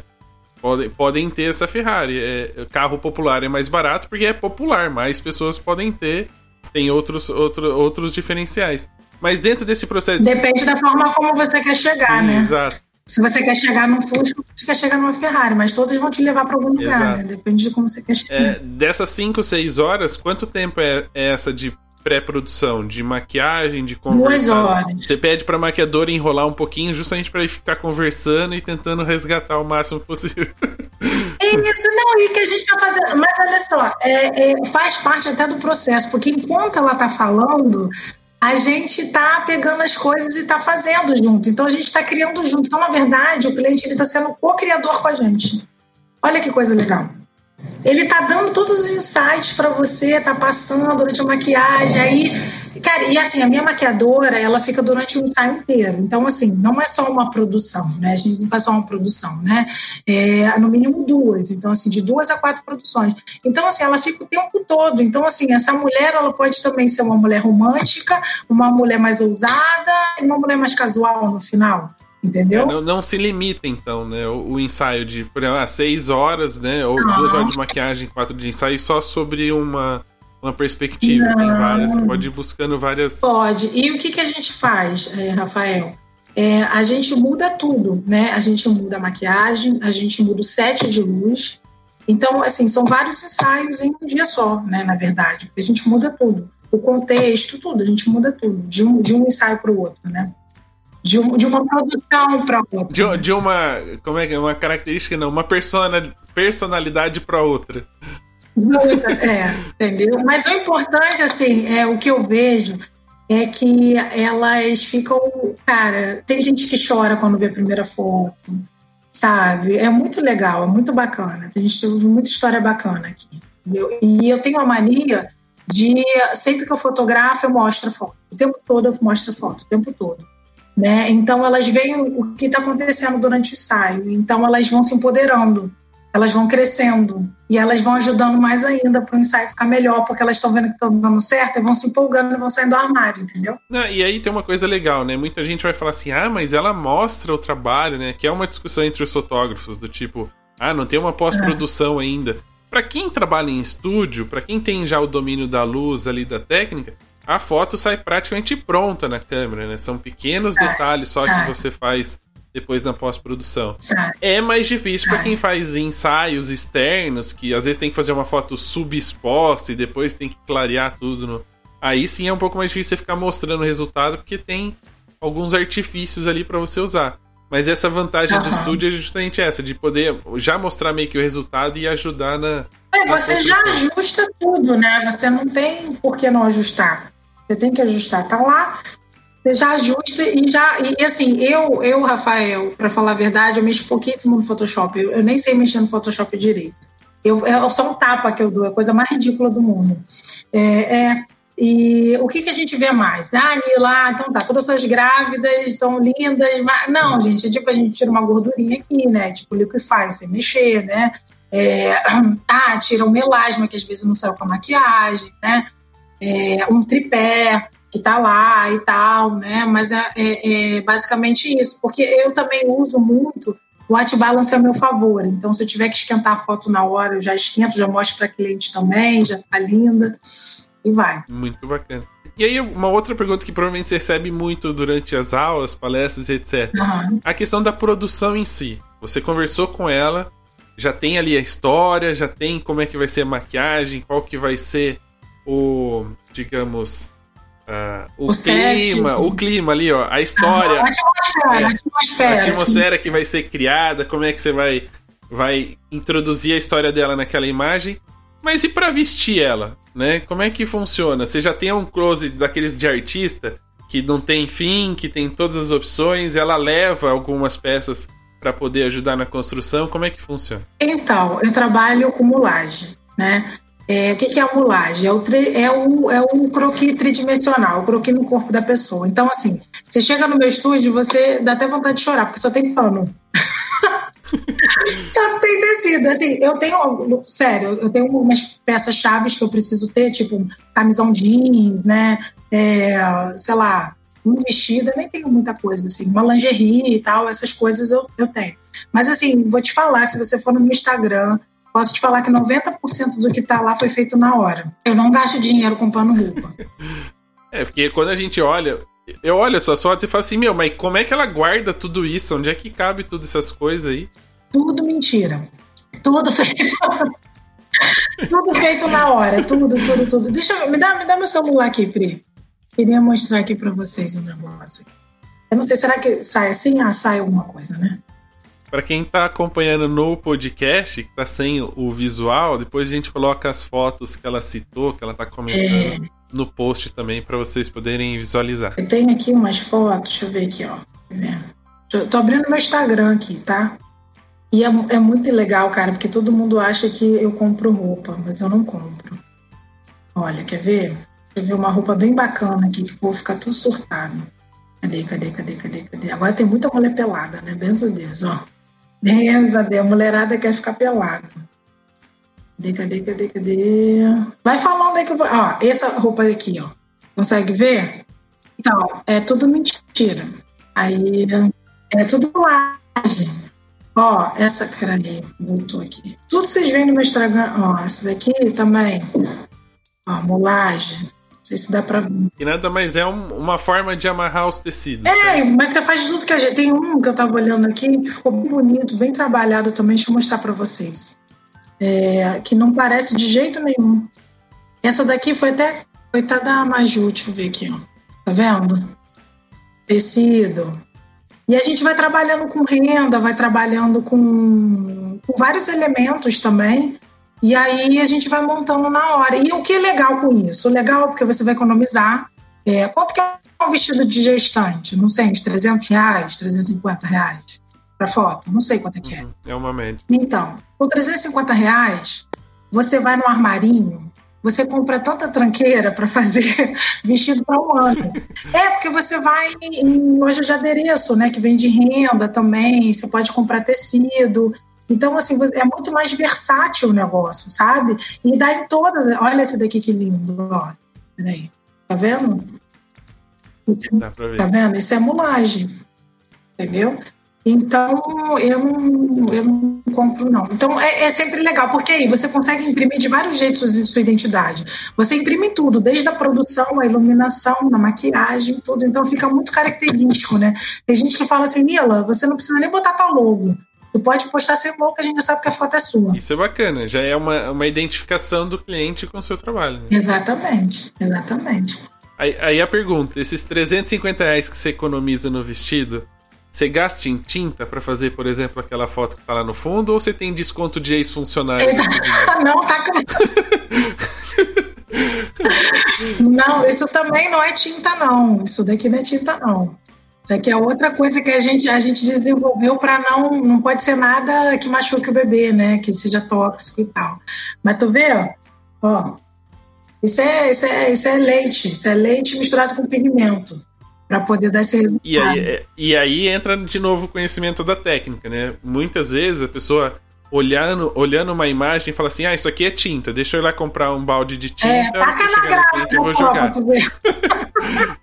isso pode tirar alguns probleminhas posteriores, né? não, né? alguns processos certeza, depois. Mas conhecer, é, também é necessário ter esse conhecimento de, de como produzir uh, efeitos, né? Uh, com artifícios, né? Por exemplo, o pessoal de gastronomia que sabe que para fazer sorvete é banha de porco, sei lá, umas Nossa, coisas é? que não tem nada. É, enfim, tem, tem uns macetes lá, né? É. De fazer o hambúrguer, tem um, uma maneira de fingir que ele tá grelhado. Para fazer o queijo derretido é cola, é. não é queijo, enfim. Eu falo que fotografia, esse... a gente não tem nenhum compromisso com a verdade.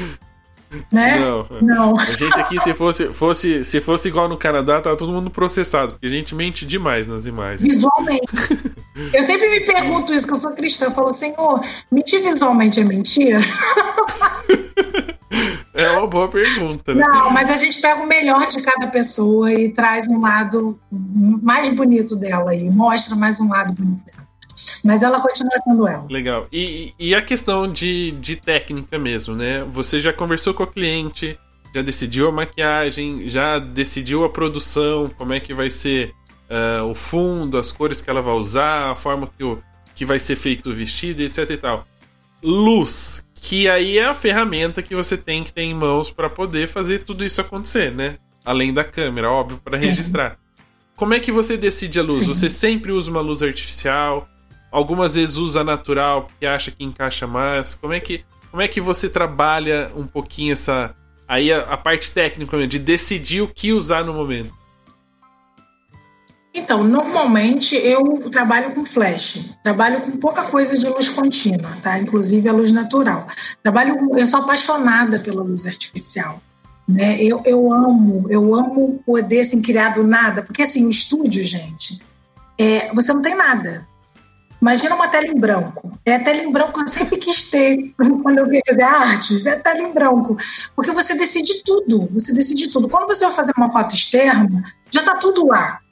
Né? Normalmente você vai levar, levar para um lugar bonito. Né? Então, assim, o lugar bonito já está lá. Deus já preparou tudo. Até a luz Deus já preparou. E o pior é que ninguém dá os créditos né? para então, ele na hora que posta a foto.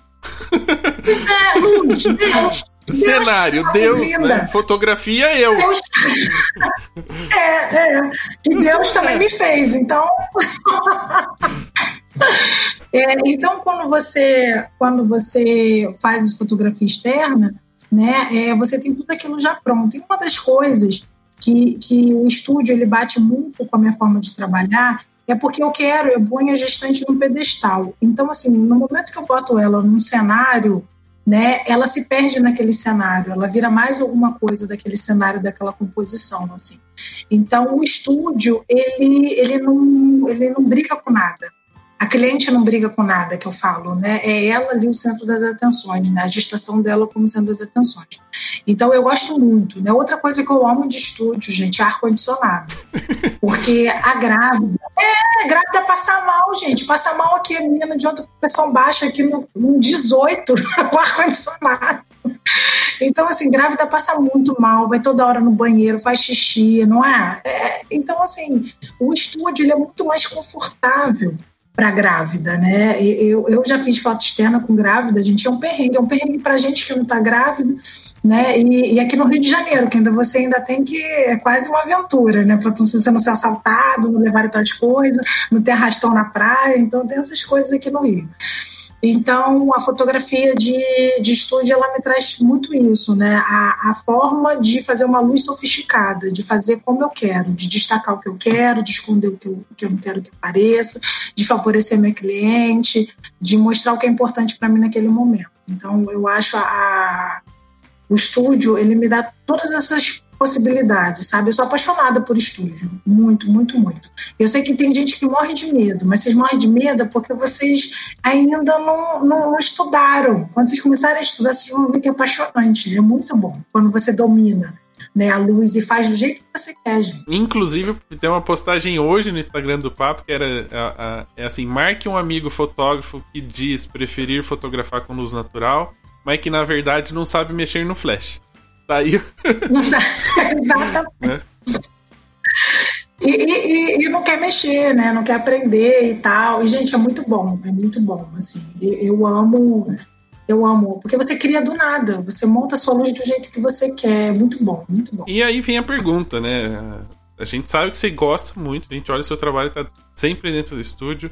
Não bate uma vontade de fazer externa, você já fez e, e de repente fala, é, do mesmo jeito que a, as experiências não foram boas na publicidade, no, no teatro. Não, aqui, olha, a gente vive no Rio de Janeiro, é um lugar lindo. O Rio de Janeiro é um lugar lindo. Mas, assim, a última vez que eu fui fazer externa, eu fui fazer no Bosque da Barra, que é um lugar lindo que tem aqui na Barra da Tijuca. E entraram nove pivetes, pularam o muro, saíram saltando todo mundo aqui. E a sorte é que eu, eu peguei só o resbaldo. Lá, lá no finalzinho, o pessoal, guarda a máquina, guarda a máquina, os guardas né, do, do parque, guarda a máquina, porque estão nove pivetes aí assaltando e tal. Tava com uma menina do sul, Rafael, veio fazer foto comigo. A menina abriu o olho assim, eu falei, não, vamos voltar para o estúdio. Então, assim, infelizmente, aqui no Rio, né, onde eu moro, é, tá muito perigoso, então assim, o equipamento da gente é caro, o seguro agora aumentou absurdamente, seguro de equipamento. É, pela localização que a gente está. Então, assim, eu não, eu não curto. É, infelizmente, talvez se eu morasse em outro lugar mais seguro e tal, eu me, me aventurasse mais. Mas eu acho lindo, são outros tipos de foto, né? Mas o que eu curto mesmo é o estúdio, sabe? E é mais seguro para mim, mais seguro para a grávida e mais confortável também. Mas acho lugares lindos, as fotos externas bonitas, não tenho nada contra. Eu ia até te perguntar, né? A gente tá está passando por um período muito complicado, onde muitos fotógrafos tiveram que uhum. se des desespecializar, no sentido de tiveram que mudar. mudar de área, fazer outros trabalhos, uhum. porque ou o casamento não estava acontecendo, ou porque os clientes estavam receosos de fazer os ensaios, etc e tal. Você tem um trabalho muito nichado, né? Porque é trabalho com gestante em estúdio, né? Onde a gente está vivendo um momento em que a maioria das pessoas, na verdade, estavam deixando de ter estúdios para fotografar em externas. Como é que é uh, não brigar com o mercado, mas uh, em algum momento teve uma certa dificuldade assim ou, ou por já ter feito isso no, há um tempo atrás, né, sem ter ainda esse esse boom de ensaio externo, já ter definido uma identidade, já ter um público meio que bem encaminhado, isso para você não fez muita diferença? Então, a gente ficou quatro meses fechados aqui, porque a gente fica num shopping, né, no downtown, um shopping aberto. E uh, eu fiquei muito preocupada na época, né, porque quatro meses fechado, como é que vai ser isso e tal. Cara, quando a gente voltou, a gente voltou com tanto cuidado, Rafael, é, e eu realmente estava com muito medo do Covid, muito medo por, por, duas razões, né? Uma, porque minha equipe, já falei, é tudo velha, né? Então minha mãe é velha, tudo grupo de risco, né? A, a minha maquiadora tem 67 anos, é, é uma velha. Tu olha pra ela, tu fala assim: o que, que essa velha vai fazer em mim, né? A mulher rara. Fazer aquelas maquiagens de tiazona, é, que é só aquele. Criança maravilhosa, maravilhosa. E, e, eu tinha muito medo por elas, né? A, a, minha assistente tem 57 anos também, e é fumante, toda errada, toda ruim. Todo mundo é. E, e eu tenho uma filha com síndrome de Down que tem asma. Então, realmente, eu voltei muito preocupada. Então, a gente voltou trabalhando com touca, com máscara, com visor, passando álcool em tudo, é, com muito medo da grávida também, por a grávida estar tá, é, ser do grupo de risco. Então, assim, as pessoas viram que realmente a gente realmente tinha medo de, de, de pegar esse trem. E aos pouquinhos a gente foi a gente, a gente foi indo e foi mostrando que estava que tava sendo seguro e tal. E, e, eu não vi muito não senti muito isso não. Pelo contrário eu vi uma demanda retraída muito grande porque o que a gente estava conversando antes da gente começar né? É, na pandemia teve, tiveram dois casos muito caso de divórcio e muito caso de engravidar né É, é amor ou é ódio, amor né? Ódio. Foi amor ou ódio família. É, porque a convivência ali, né, é presa, é, ou você fica mais unido, ou o que estava insuportável piorou muito e você teve que largar, né? Porque às vezes com a rotina você vai deixando, vai, vai levando a sujeira para debaixo do tapete e vai levando, né? E a partir do momento que não tem mais nada, é só vocês ali, vocês têm que resolver, né? Então muita gente engravidou. Então o pessoal que engravidou veio tudo. Então, assim. Tô levantando a mão aqui só pra... Você também, entendeu? Já estava cansado daquelas séries do Netflix, não tinha nada para fazer, olhava para a mulher, é. Foi um dia que acabou a internet, foi um dia que acabou a internet, caiu aqui. No... Não é? E, e aí foi, graças a Deus, assim, graças a Deus a gente não sentiu nada disso. Mas, assim, o que eu vejo dos meus amigos de evento, né? Eu fiz uma live é, mês passado com o Fugice, que é um fotógrafo de casamento que eu amo. Tu conhece o Fugice, né? Sim, já passou por É, maravilhoso, amo ele de paixão. E ele, tava, ele pediu para eu fazer uma live com ele, porque assim, tem muitos profissionais de casamento que querem começar em estúdio para ter uma alternativa de trabalho. Né? E a gente começou a conversar sobre como montar o primeiro estúdio, né? Como fazer, o que, que você precisa, né? Eu comecei no cômodo da minha casa. Né? Então, às vezes, você não precisa de um lugar, ter um estúdio logo de primeira. Talvez você adapte. Que não bastasse o, o marido ter que confiar em você durante um ano para você fazer o curso. ainda tomou a sala dele. Tomou a sala total. e assim, às vezes ele chegava, coitado, ele me ligava, ele posso subir. Eu falei, não, tem uma mulher pelada na tua sala e não é tua mulher. Espera mais um duas. Mas, bom, tem uma mulher pelada, ele falou, ah, é agora que eu vou é subir. Você fala, mas não é a sua. Aí ele. E aí, enfim, e aí ele ainda dava uma volta ainda, esperava para poder depois subir e entrar em casa. Mas tem muita gente, sério, que eu acho que o estúdio ele pode ser uma boa opção. É, se você não quer fotografar distante, eu acho que a gente tem outros nichos que estão que estão muito aflorando aqui no mercado por tudo por todas as mudanças que a gente está tendo. Uma é dos profissionais que precisam de fotos para redes sociais. Então qualquer profissional liberal hoje precisa estar tá nas redes sociais, um arquiteto, né, é, dentista, pessoal que faz harmonização, advogado, né? É importante estar todo mundo lá e tem uma demanda muito grande para esse pessoal. E para foto, fotografia profissional, né, você não precisa ter um espaço muito grande, né?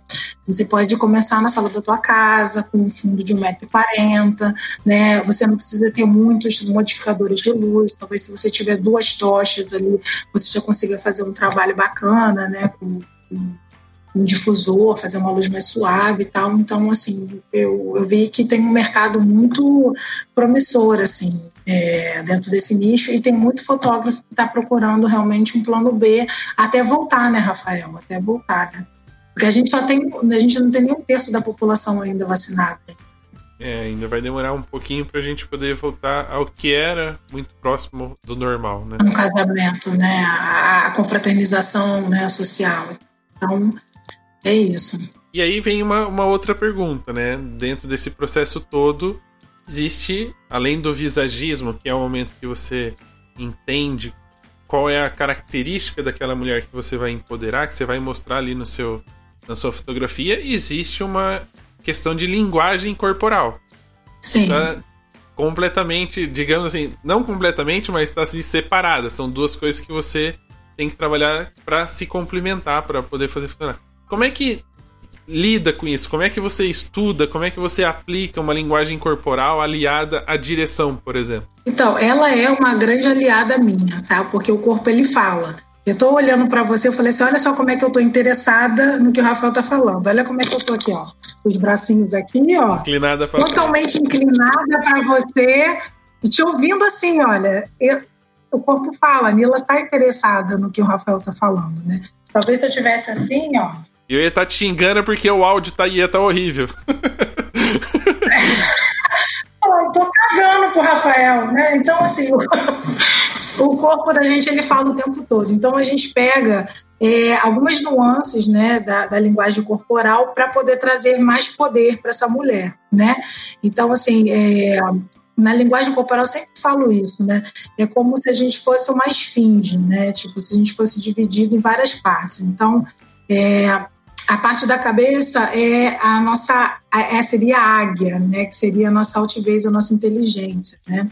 A parte aqui do peito seria o leão, né? Onde tem as emoções da gente, né? A parte de baixo da cintura aqui seria o boi, que é a parte do nosso instinto selvagem, né? Então, sempre, ó, essa mulher aqui, ó, que tá aqui atrás, tá vendo aqui? Olha como é que ela tá com o quadril dela. Ela tá com o quadril quebrado. Por quê? Porque já mostra uma certa sensualidade para ela também. Tá? Então a gente usa isso muito, né? É, tanto para o que ela quer mostrar, né? Ela, ah, eu quero, eu quero ser uma mulher mais altiva e mais forte. Então a gente sempre vai posicionar ela para cima, né? O rosto mais para cima, o peito mais para cima, a postura dela e sempre buscando ângulos interessantes também tá? É, o que mais que eu posso falar? Por exemplo, né? Quando eu quero trazer uma, mais força para a mulher, né? Eu quero deixar ela com a, a mandíbula um pouco mais definida e tal. Então, se eu boto a luz aqui, é pena que a gente não está no estúdio aberto, eu estou aqui no escritório, eu já ia pegar a boneca e mostrar para vocês. Mas, por exemplo, é, se eu jogar uma luz bem aqui acima da cliente, assim, como se tivesse posição a zero aqui, eu consigo trazer uma sombra para cá, tá vendo? E aí, quando eu levanto aqui, vai vir mais traços retos para o meu rosto. Tá? E o que, que esses traços retos vai trazer para a minha imagem? Ele vai trazer mais força. Tá? Quando eu boto a cliente com a postura mais, não sei se dá para ver aqui, mais para cima, mais poderada, o que acontece? Eu estou passando mais poder também, porque tudo que é para cima é poder. Tá? E quando eu boto ela com a cabeça para cima, com o peito para cima, o que eu estou falando? Que ela é uma mulher atraente, uma mulher inteligente, uma mulher que está à frente do seu tempo, uma mulher, quando eu boto o peito dela para cima, é uma mulher que ela está bem resolvida com o corpo dela, que ela se ama, né? E quando ela quebra o padrinho, ainda fala, ele ainda por cima é sexy. Então, assim, é, tem várias coisas que a gente fala sem falar, né? Porque o corpo, o próprio gestual, ele já vai falar. E como é que você dirige uma pessoa que, por exemplo, nunca foi modelo, né? Que essa acho que talvez seja a maior dificuldade da galera a grande maioria das minhas clientes não são modelos. Tu acha que eu tenho essa sopa todo ah, dia? Vai saber. Não tem. Da ser publica, você fala assim, não é possível. Só tem. Não. É porque na direção. Deixa eu ver se eu tenho alguns antes e depois aqui das minhas clientes que autorizam. É, para vocês verem. Essa cliente aqui eu fiz ontem, ela. Não sei se dá tá. para ver aqui. Aí. Sim. Consegue ver? Sim, antes e depois? Consegue ver diferente? Tá? A diferença, olha. É... Não sei se vai ver. É, é, é, tá é de novo. Olha a sombra é, na mandíbula dela. Né? É a maquiagem, o visagismo, a composição, cabelo, direção, tudo, linguagem corporal. Tudo. Tudo. É, deixa eu ver se tem mais alguma assim bem interessante. Tem umas no livro também que eu mostro. É, depois se a gente conseguir, é... a gente ah, pode pôr no post do episódio para as pessoas também poderem visualizar o que a gente tá vendo. Ó, tá vendo? Então, então é isso. Então, assim, é um. São. Essas clientes já poderiam sair do seu estúdio com crachá da Globo, né? né? E a gente sempre enxergar também, Rafael, uma coisa que eu faço sempre antes é, porque todo mundo tem assimetria, né? Isso é normal. Até Gisele Bündchen tem assimetria, né? E normalmente quem tem um rosto muito assimétrico, né? Ou seja, um lado muito diferente do outro, ele normalmente ele vai ter um lado que é mais fotogênico do que o outro. Então é interessante você se atentar à sua cliente antes de você começar a fotografá-la, se você tem esse tempo de você verificar qual é o lado melhor dela para foto, qual o ângulo que vai favorecer mais ela entende? Porque isso ajuda muito, ajuda bastante. Tá? Eu faço isso antes, antes de eu começar a fotografar, eu coloco a cliente na luz E eu falo para ela, olha, agora a gente, vamos, a gente vai descobrir o teu lado melhor para foto, né? Se você rosto fica mais bonito frontal, horizontal, na diagonal, de lado, ou se você é o boi que fica bem de tudo que é lado, né? E o boi, a gente, o boi dá para fazer tudo, couro, chifre, tudo a gente aproveita do boi, né? Então eu falo, vamos ver se você é o boi que aproveita tudo. E que você tem 100% de fotogenia, né? Então a gente verifica isso também. Então isso ajuda bastante, porque você já identifica já o que, que favorece o cliente ali, né? E ele já sai com isso pra vida. Ele já sabe o lado melhor. Ele sai do estúdio falando, agora eu achei meu lado bom pra ser fotografado. Já, agora tá fotografando. Essa conversa com as pessoas meio de lado, assim. assim. É, mete lá. Você sabe que Mariah Carey, ela só tira foto de um lado, e se você publicar uma foto da Mariah do outro lado, ela te processa. Por isso que eu não tiro foto dela. Ela já me ligou, ela já me ligou várias não vezes. É? Eu falei, olha, hum, não vai rolar porque eu não guardo o que é esquerda, o que é direita, nunca vou lembrar, é melhor evitar é. essas coisas. Aí eu falei pra ela que não. Você é dislexo também? Você é dislexo não, não. também? Eu sou dislexo, tá dislexo? Não, é que eu sou, eu sou ah, tá. desligado tá. mesmo. Eu nunca lembro da. Ah, tá, porque direita e esquerda só sei por causa do casamento. e aí eu lembro esquerda. Ai, e, e dentro disso, né, dentro do, do resultado do seu trabalho, de toda essa pré-produção, desse momento que você fotografa, né, dos looks e das coisas que você programa para essa cliente, no final das contas, o objetivo seu, de uma certa forma, é uh, aumentar a autoestima, a vaidade dessas mulheres. Qual que no final das contas, o que, que te aquece o coração, assim, de hora que você entrega o trabalho, o que, que você gostaria que aquela imagem que você produziu transformasse na vida da pessoa que foi fotografada? Cara, primeiro a experiência dela lembrar desse dia com muito carinho, porque a gente faz tudo com muito amor de verdade. É tudo muito artesanal mesmo e a gente, cara, a gente se dedica, sabe? Gente, nada é fácil, nada vem de graça, até você cuidar de planta dá trabalho. Então, assim, a gente tem que se dedicar. Então, assim, eu, eu quero que elas olhem para o álbum daqui a 20 anos e elas lembrem do dia que foi maravilhoso, como elas foram bem tratadas, como elas se sentiram lindas e como aquela gestação trouxe mais luz para a vida delas, como mudou, assim, sabe? Tem muitas clientes minhas, Rafael, que eu já fiz há 10 anos atrás, que até hoje não muda a foto do Facebook. É a mesma foto, criança adolescente. Então, assim, elas realmente elas falam, sabe, é, que foi um dia que elas se sentiram mais bonitas durante a gestação inteira, foi nesse dia. Então, e a gente tem amigas, clientes ficaram amigas da gente, porque são seis horas de ensaio. Então, assim, é muita intimidade. a gente é muito próxima, muito, muito intimista. Então, elas ficam realmente próximas a gente. Então, é muito bom. E a gente, a gente tem um ministério aqui também, né? E a gente ora por todas as famílias que vêm para cá. Né? Então, no final, tem sempre aquela oração da dona Carlota, abençoando as famílias, aquelas que permitem, lógico, né? E, então, assim, eu acho que é uma experiência, trazer uma experiência para o cliente o tempo todo. Né? A Creuza é massoterapeuta também, então a Creuza, durante o ensaio, quando elas estão mais cansadas, a Creuza faz uma massagenzinha nos pés, sabe? Então, para relaxar. É um spa, na verdade, não é uma sessão de fotos.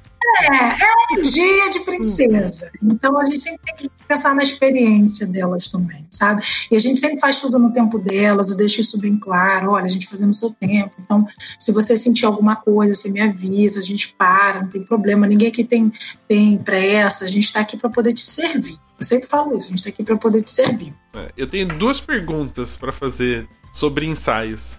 Uma, já teve perrengue de, sei lá, estourar a bolsa Muitos. e ter que correr pro, pro hospital, nascer uma criança no meio do ensaio, você já fotografar não. parto.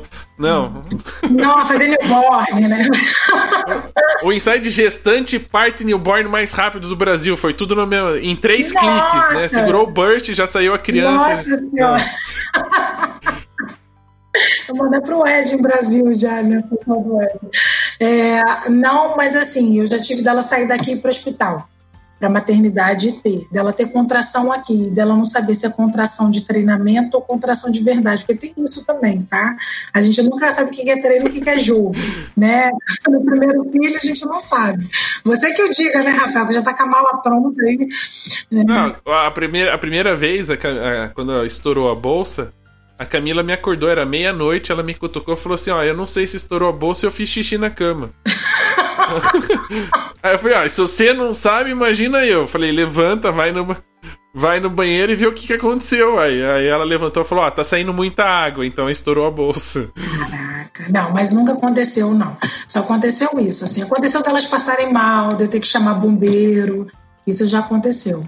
É, passar muito mal mesmo. Passar mal de desmaiar, de. E isso em estúdio, hein, gente? Com ar-condicionado, com a creuzinha fazendo massagem, então já aconteceu. Mas foi o máximo de perrengue, assim, porque a gente passa muito perrengue com o marido, né? Tem uns maridos que são chatos pra caceta, né?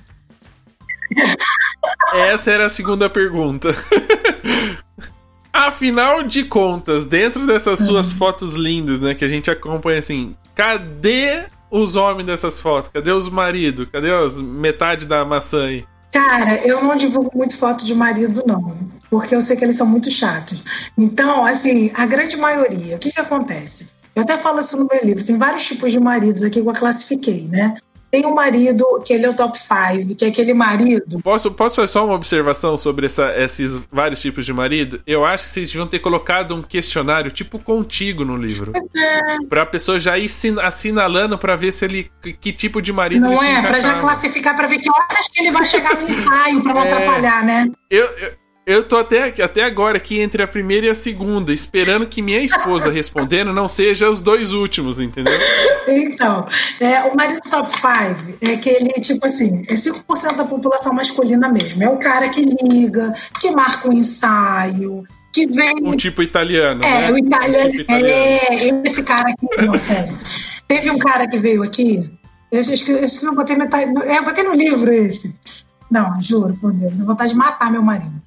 O cara, ele simplesmente ele tinha uma montanha, assim, né? Ele tinha, tinha sabe o War? Ele tinha uma coisa de esqui. A montanha toda era dele lá na Itália. Ele, lá ele tinha três hotéis. Então, assim, o cara era riquíssimo. E o cara muito fofo, charmoso, tipo Jorge Clone, sabe? Aqueles caras meio grisalha, assim, bonitão. E o cara, italiano, né? É, conheceu ela, que é brasileira, estavam há 10 anos juntos. Eles moravam dentro de um hotel desses daí, da, da, da torre dele lá, do, do negócio. E todo dia ele levava uma, uma café da manhã na cama para ela.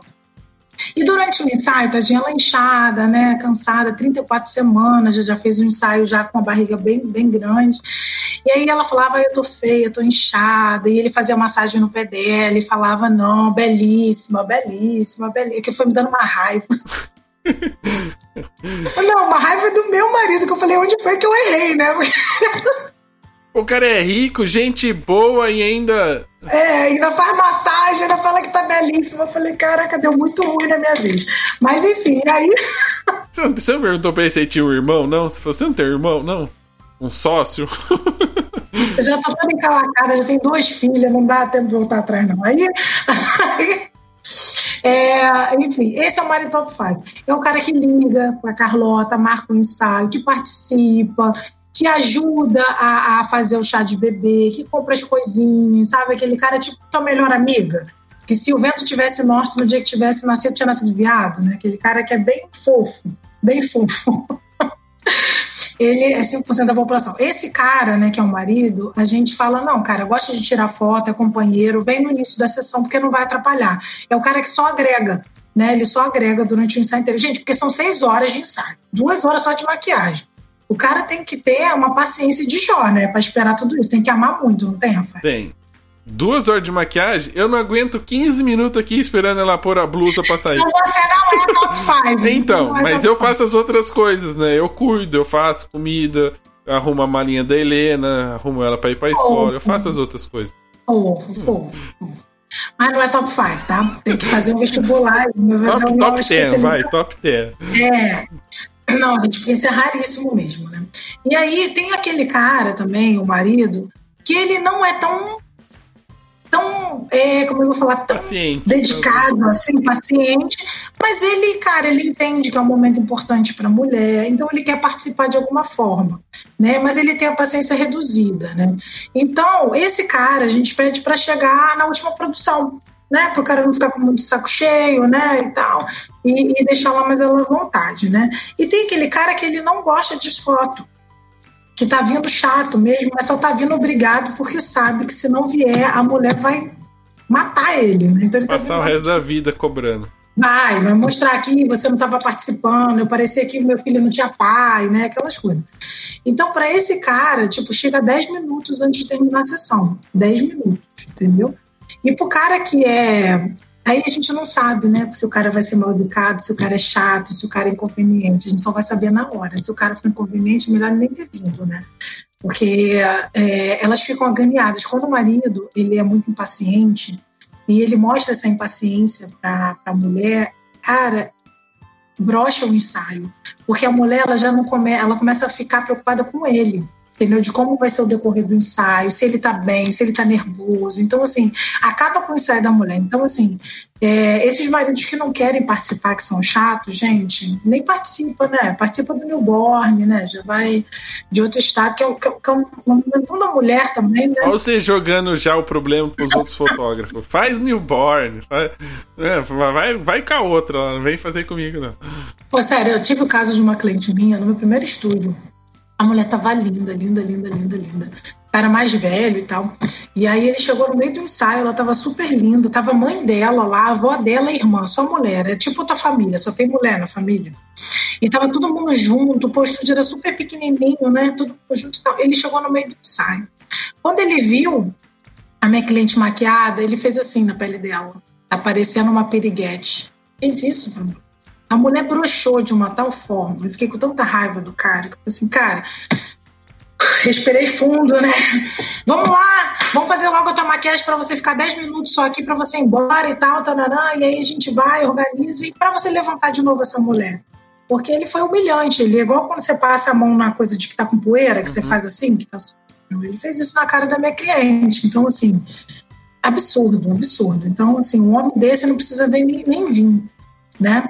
Agora tem os fofinhos. Os fofinhos são muito fofos, gente. De fofinho eu falo, ai, hum. Aí tem esses, quando chega esses trogloditas, esses ogros da vida, eu chego em casa até a mão do meu marido, que eu falo, meu marido é lindo, nem me bate. Maravilhoso. Tá bom jeito que tá, né? tá bom, tá bom. Cada um tem o que merece. Tá tudo bem, tá tudo certo. E tô sabendo que, de, apesar de muitos pais, né, muitos maridos não gostarem muito desse momento da sessão de fotos, que é a grande maioria, e tem, tem até, teve até um ensaio de acasalamento. Como é que é essa história? E ele nem queria tanto. Ensaio de acasalamento. Que, que, assim, que ele nem tava mais tão, tão animado para essas coisas durante a gravidez, mas que depois. Ah, pegou do livro, eu nem lembrava mais desse negócio. Mas que depois é, do ensaio, né, a história mudou. Como é que funciona? É, Como é que é a Nila. Cara, ainda sou cupida ainda. Cupida não. O que acontece? É, tipo afrodisíaca. Nila afrodisíaca.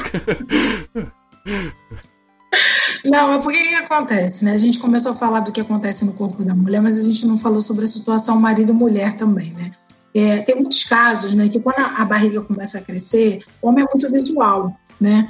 Então, assim, ele começa a não te enxergar como mulher, ele começa a te enxergar como mãe dos seus filhos, né? E aí começa aquele negócio, ah, é, não quero ter relações porque vai machucar a criança, acha que tem aquele... Vou falar isso, meu Deus, igual o pinto do Paulo Zulu, que é imenso, que vai machucar a criança e tal. É, Vamos usar no meio é, fotográfico, acho que tem um tripé. é, exatamente. E, e, e, nem faz cócegas, né? Mulherada sabe quando a gente faz aquela ultra lá, é, nem faz Mas enfim, porque o homem é muito visual. Então o que, que aconteceu? Uma, um desses maridos da minha cliente, foi logo no início, isso, no primeiro estúdio também. Cara, a barriga começou a crescer e ele não, não, quis mais namorar com ela. E ela era uma daquelas clientes, porque assim, gente, vai muito de mulher para mulher. Tem mulher que fica com a libido apurada na gravidez, tem mulher que ela quer namorar todo dia grávida. E tem mulher que fica broxa. E tá tudo certo. E ela, ela ficou animadinha, tadinha, mas ela não tinha quem correspondesse. Quem ficou broxa foi o marido. Quem ficou broxa foi o marido. E ela virou para mim durante o ensaio. É, na hora que a gente estava se arrumando, ela falou assim: Ah, Nila, eu queria tanto tirar umas fotos mais sensuais, assim, mais para poder. É, meu marido vê, sabe, eu como mulher também, né, que eu tô mãe, mas, poxa, eu tenho meus desejos e tal, e ela tava muito triste. Aí o que, que eu fiz? Eu já era pequenininho, então não tinha jeito do cara escapar. É, eu botei ele, na hora que a gente foi fotografar ela para tirar as fotos nuas, para ele ficar vendo. E botei Xadê. Gente, Xadê, vocês têm que. Anotem aí. Gente, Xadê é, é, a, é a cantora universal do acasalamento. Se você. é sério, você ouve Xadê, toma um vinho, você namora. Então eu botei Xadê no fundo, né? O pessoal de 80 conhece muito, né? Botei a Xadê no fundo e botei ela para fazer as fotos lá nua. Eu sei que o negócio rendeu, que eles saíram de lá, meu filho. Foram para um motel. Ela me, me, mandou mensagem no dia seguinte, feliz da vida, que tinha namorado a noite inteira, que foi bom pra caramba e tal. E aí foi muito bom, foi muito legal. E aí o marido já deu uma esquentada, né? Nossa, tô até com vergonha de falar essas coisas. Não, tudo bem. Tudo bem. Mas é que, é que faz parte. Eu acho que quando a gente tava. Como a gente falou muito de autoestima e de vaidade, tem muito essa questão, né? Do mesmo jeito que existem aquelas grávidas que se sentem o bagaço da laranja, uhum. né? Existem aquelas que realmente estão no momento que. Tem, tem. É verdade isso, é verdade. Porque é muito hormônio, gente. A gente não, a gente não se, se reconhece, porque é muito hormônio, muito hormônio. Então, tem algumas que ficam realmente com mais apurada, com a sexualidade mais apurada, né? E o marido não acompanha, né? Não tá acompanhando. Aí elas ficam tristes. É, é. Mas vai da experiência, Entendeu? as coisas vão, vão, vão mudando. Aí, por sorte, ela foi fotografada pela Nila Chad. Não é? Nila... Deve estar tá ouvindo Xadê até hoje. Nila Xadê agora, seu apelido. Vai, vai nova, nova marca. Ai, Jesus. Nila, a gente já falou bastante do seu trabalho, do processo de pré, de, de durante e de pós, né? Que você já falou também que acaba não fazendo muito, que o resultado já sai na câmera. E já falamos aqui, contamos um pouco das histórias, das suas experiências. A gente vai finalizar o bate-papo. Estamos chegando já no nosso, no nosso horário aqui. Mas eu queria te perguntar sobre duas coisas que eu acho que são momentos importantes principalmente na carreira de um profissional, né? O reconhecimento de outros profissionais. Palestra no Ed em Brasil e o seu livro. Como é que foi esse momento de, poxa, alguém tá olhando pro meu trabalho, tá gostando, quer que eu fale sobre ele, e depois desse, desse sucesso todo no palco, vem o livro. Como é que foi isso para você receber isso de uma empresa que é importante para o mercado, mas também dos outros profissionais que te acompanham, te seguem e querem aprender cada vez mais com, com você? Nossa, você sabe que foi a primeira vez que eu fiz uma palestra na vida foi no Ed em Brasil.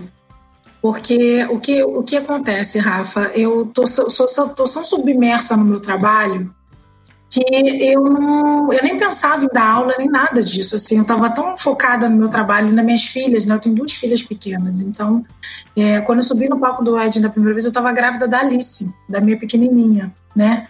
Da minha caçula. Então, assim, quando o pessoal do Ed me ligou, Aí eu falava assim, caraca, cara, o Ed em Brasil eu já ouvi falar disso. Aí eu fui pesquisar, né? Aí eu comecei a pesquisar, caraca. Você cara. falou assim, casamento, o que, que eu tenho a ver com casamento? Eu faço estúdio de grávida? Porque eu sempre fui muito low profile, eu sou assim, gente, eu não tenho como armazenar muita coisa, né? De, de não dá, é muito corrido o nosso dia a dia. E aí eu fiquei, quando eu vi o tamanho do Ed em Brasil, eu comecei a ficar preocupada. Falei, Jesus do céu, o que, que eu vou falar lá, né? E aí eu comecei a matar, montar o um material e tal para poder, poder palestrar. E aí eu fui me cagando, literalmente, né? Eu tava grávida da Alice, eu mijei no palco, tu acredita? Que eu fui espirrar, fiz xixi, sem dignidade. Mas, enfim, é coisas que acontecem na gravidez. A gente acontece isso de vez em quando. A gente não tem mais domínio sobre o nosso corpo. E, mas, enfim, foi é, ali que, eu, que caiu a ficha que o meu trabalho era relevante, assim, para os outros profissionais, né? Eu sabia que era relevante para a minha cliente para a minha vida, mas eu não tinha muita noção, assim, tipo, tinha já uns pedidos de workshop e tal, eu falava assim, ah, gente, eu não tenho didática para poder ensinar, nem, eu tenho vergonha, né, de falar em público e tal, ah, deixa isso para lá, vou fazer meu trabalho, então, assim, eu nunca tinha pensado né, como, como relevante nesse mercado de fotografia para os profissionais de fotografia. E aí, quando eu vi aquilo, eu falei, caraca, cara, caiu várias fichas, sabe, naquele dia que eu, que eu, que eu me apresentei pela primeira vez. Aí veio um convite para poder ir de novo, né, ir para um público maior, porque eu fui naquele núcleo de família, era pequenininho o núcleo de família no Ed Brasil, né? E no ano seguinte o maior. Aí depois no ano seguinte lotado, gente sentada no chão, assim, era muita gente. Quando a gente lançou o livro, nossa, eu, eu saí me tremendo. Eu tava com o livro, eu entrei me tremendo no negócio. Eu tremia muito. O pessoal do Ed Brasil me filmando. E aí ela falou alguma coisa. Eu falei, ai, gente, que Deus abençoe. eu tremendo muito. É, então, assim, é muito legal, sabe? E eu sou muito grata ao pessoal do Grupo Fotos, Nassau, Jean, Marcelinha, porque eles foram os primeiros a acreditarem né, como, como, como, como, palestrante e tal. E aí eu comecei a desenvolver isso em mim, né? E aí vieram os convites mais para o workshop, eu fui me preparando, porque até então eu achava que, não sei, eu estava tão focada no meu trabalho que eu não achava que eu seria relevante para outros fotógrafos. E eu vi que sim, que o meu trabalho era diferente, minha metodologia era diferente, que eu poderia ajudar muito mais fotógrafos, muito mais pessoas também. E aí eu comecei a entrar com essa parte de ensino. Né, a partir do Wedding Brasil.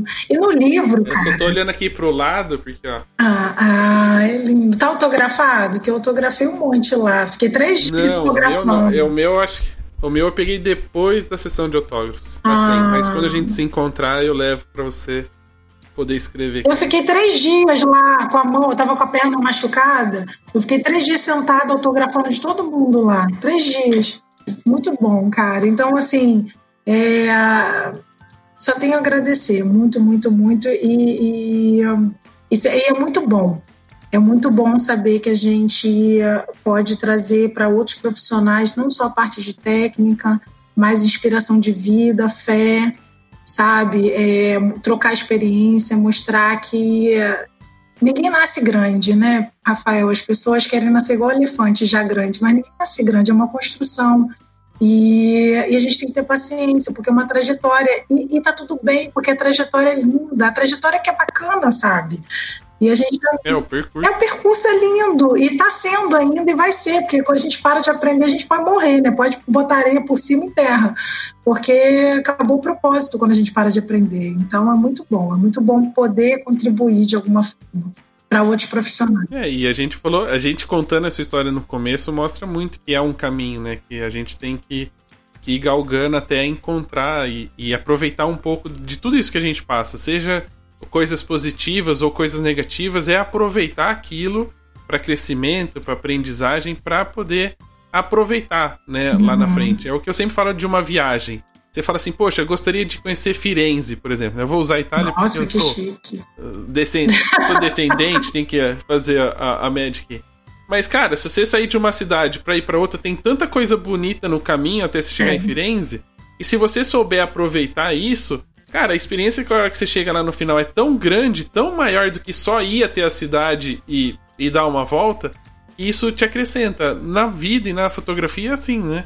É cada aprendizado a gente aproveitar, né, comemorar e na hora que a gente realmente chegar, né? Por exemplo, hoje eu acredito que você esteja muito satisfeita com, com o seu trabalho, que talvez você já tenha alcançado o seu sonho dentro do, do estúdio, do que você fotografa mas que quando você lembra de todo o percurso que você falou, te, te dá uma alegria muito maior de ter alcançado o que alcançou por tudo que você passou. E não simplesmente ter, de repente, sei lá, estourado pela internet e pulado etapa e já ter chegado. Não, não. Vamos dizer assim. Não, é uma construção. É, você ter ganhado na Mega Sena. Aí você pode comprar o que quiser de equipamento, alugar, montar o estúdio do jeito que quiser e já sair fotografando.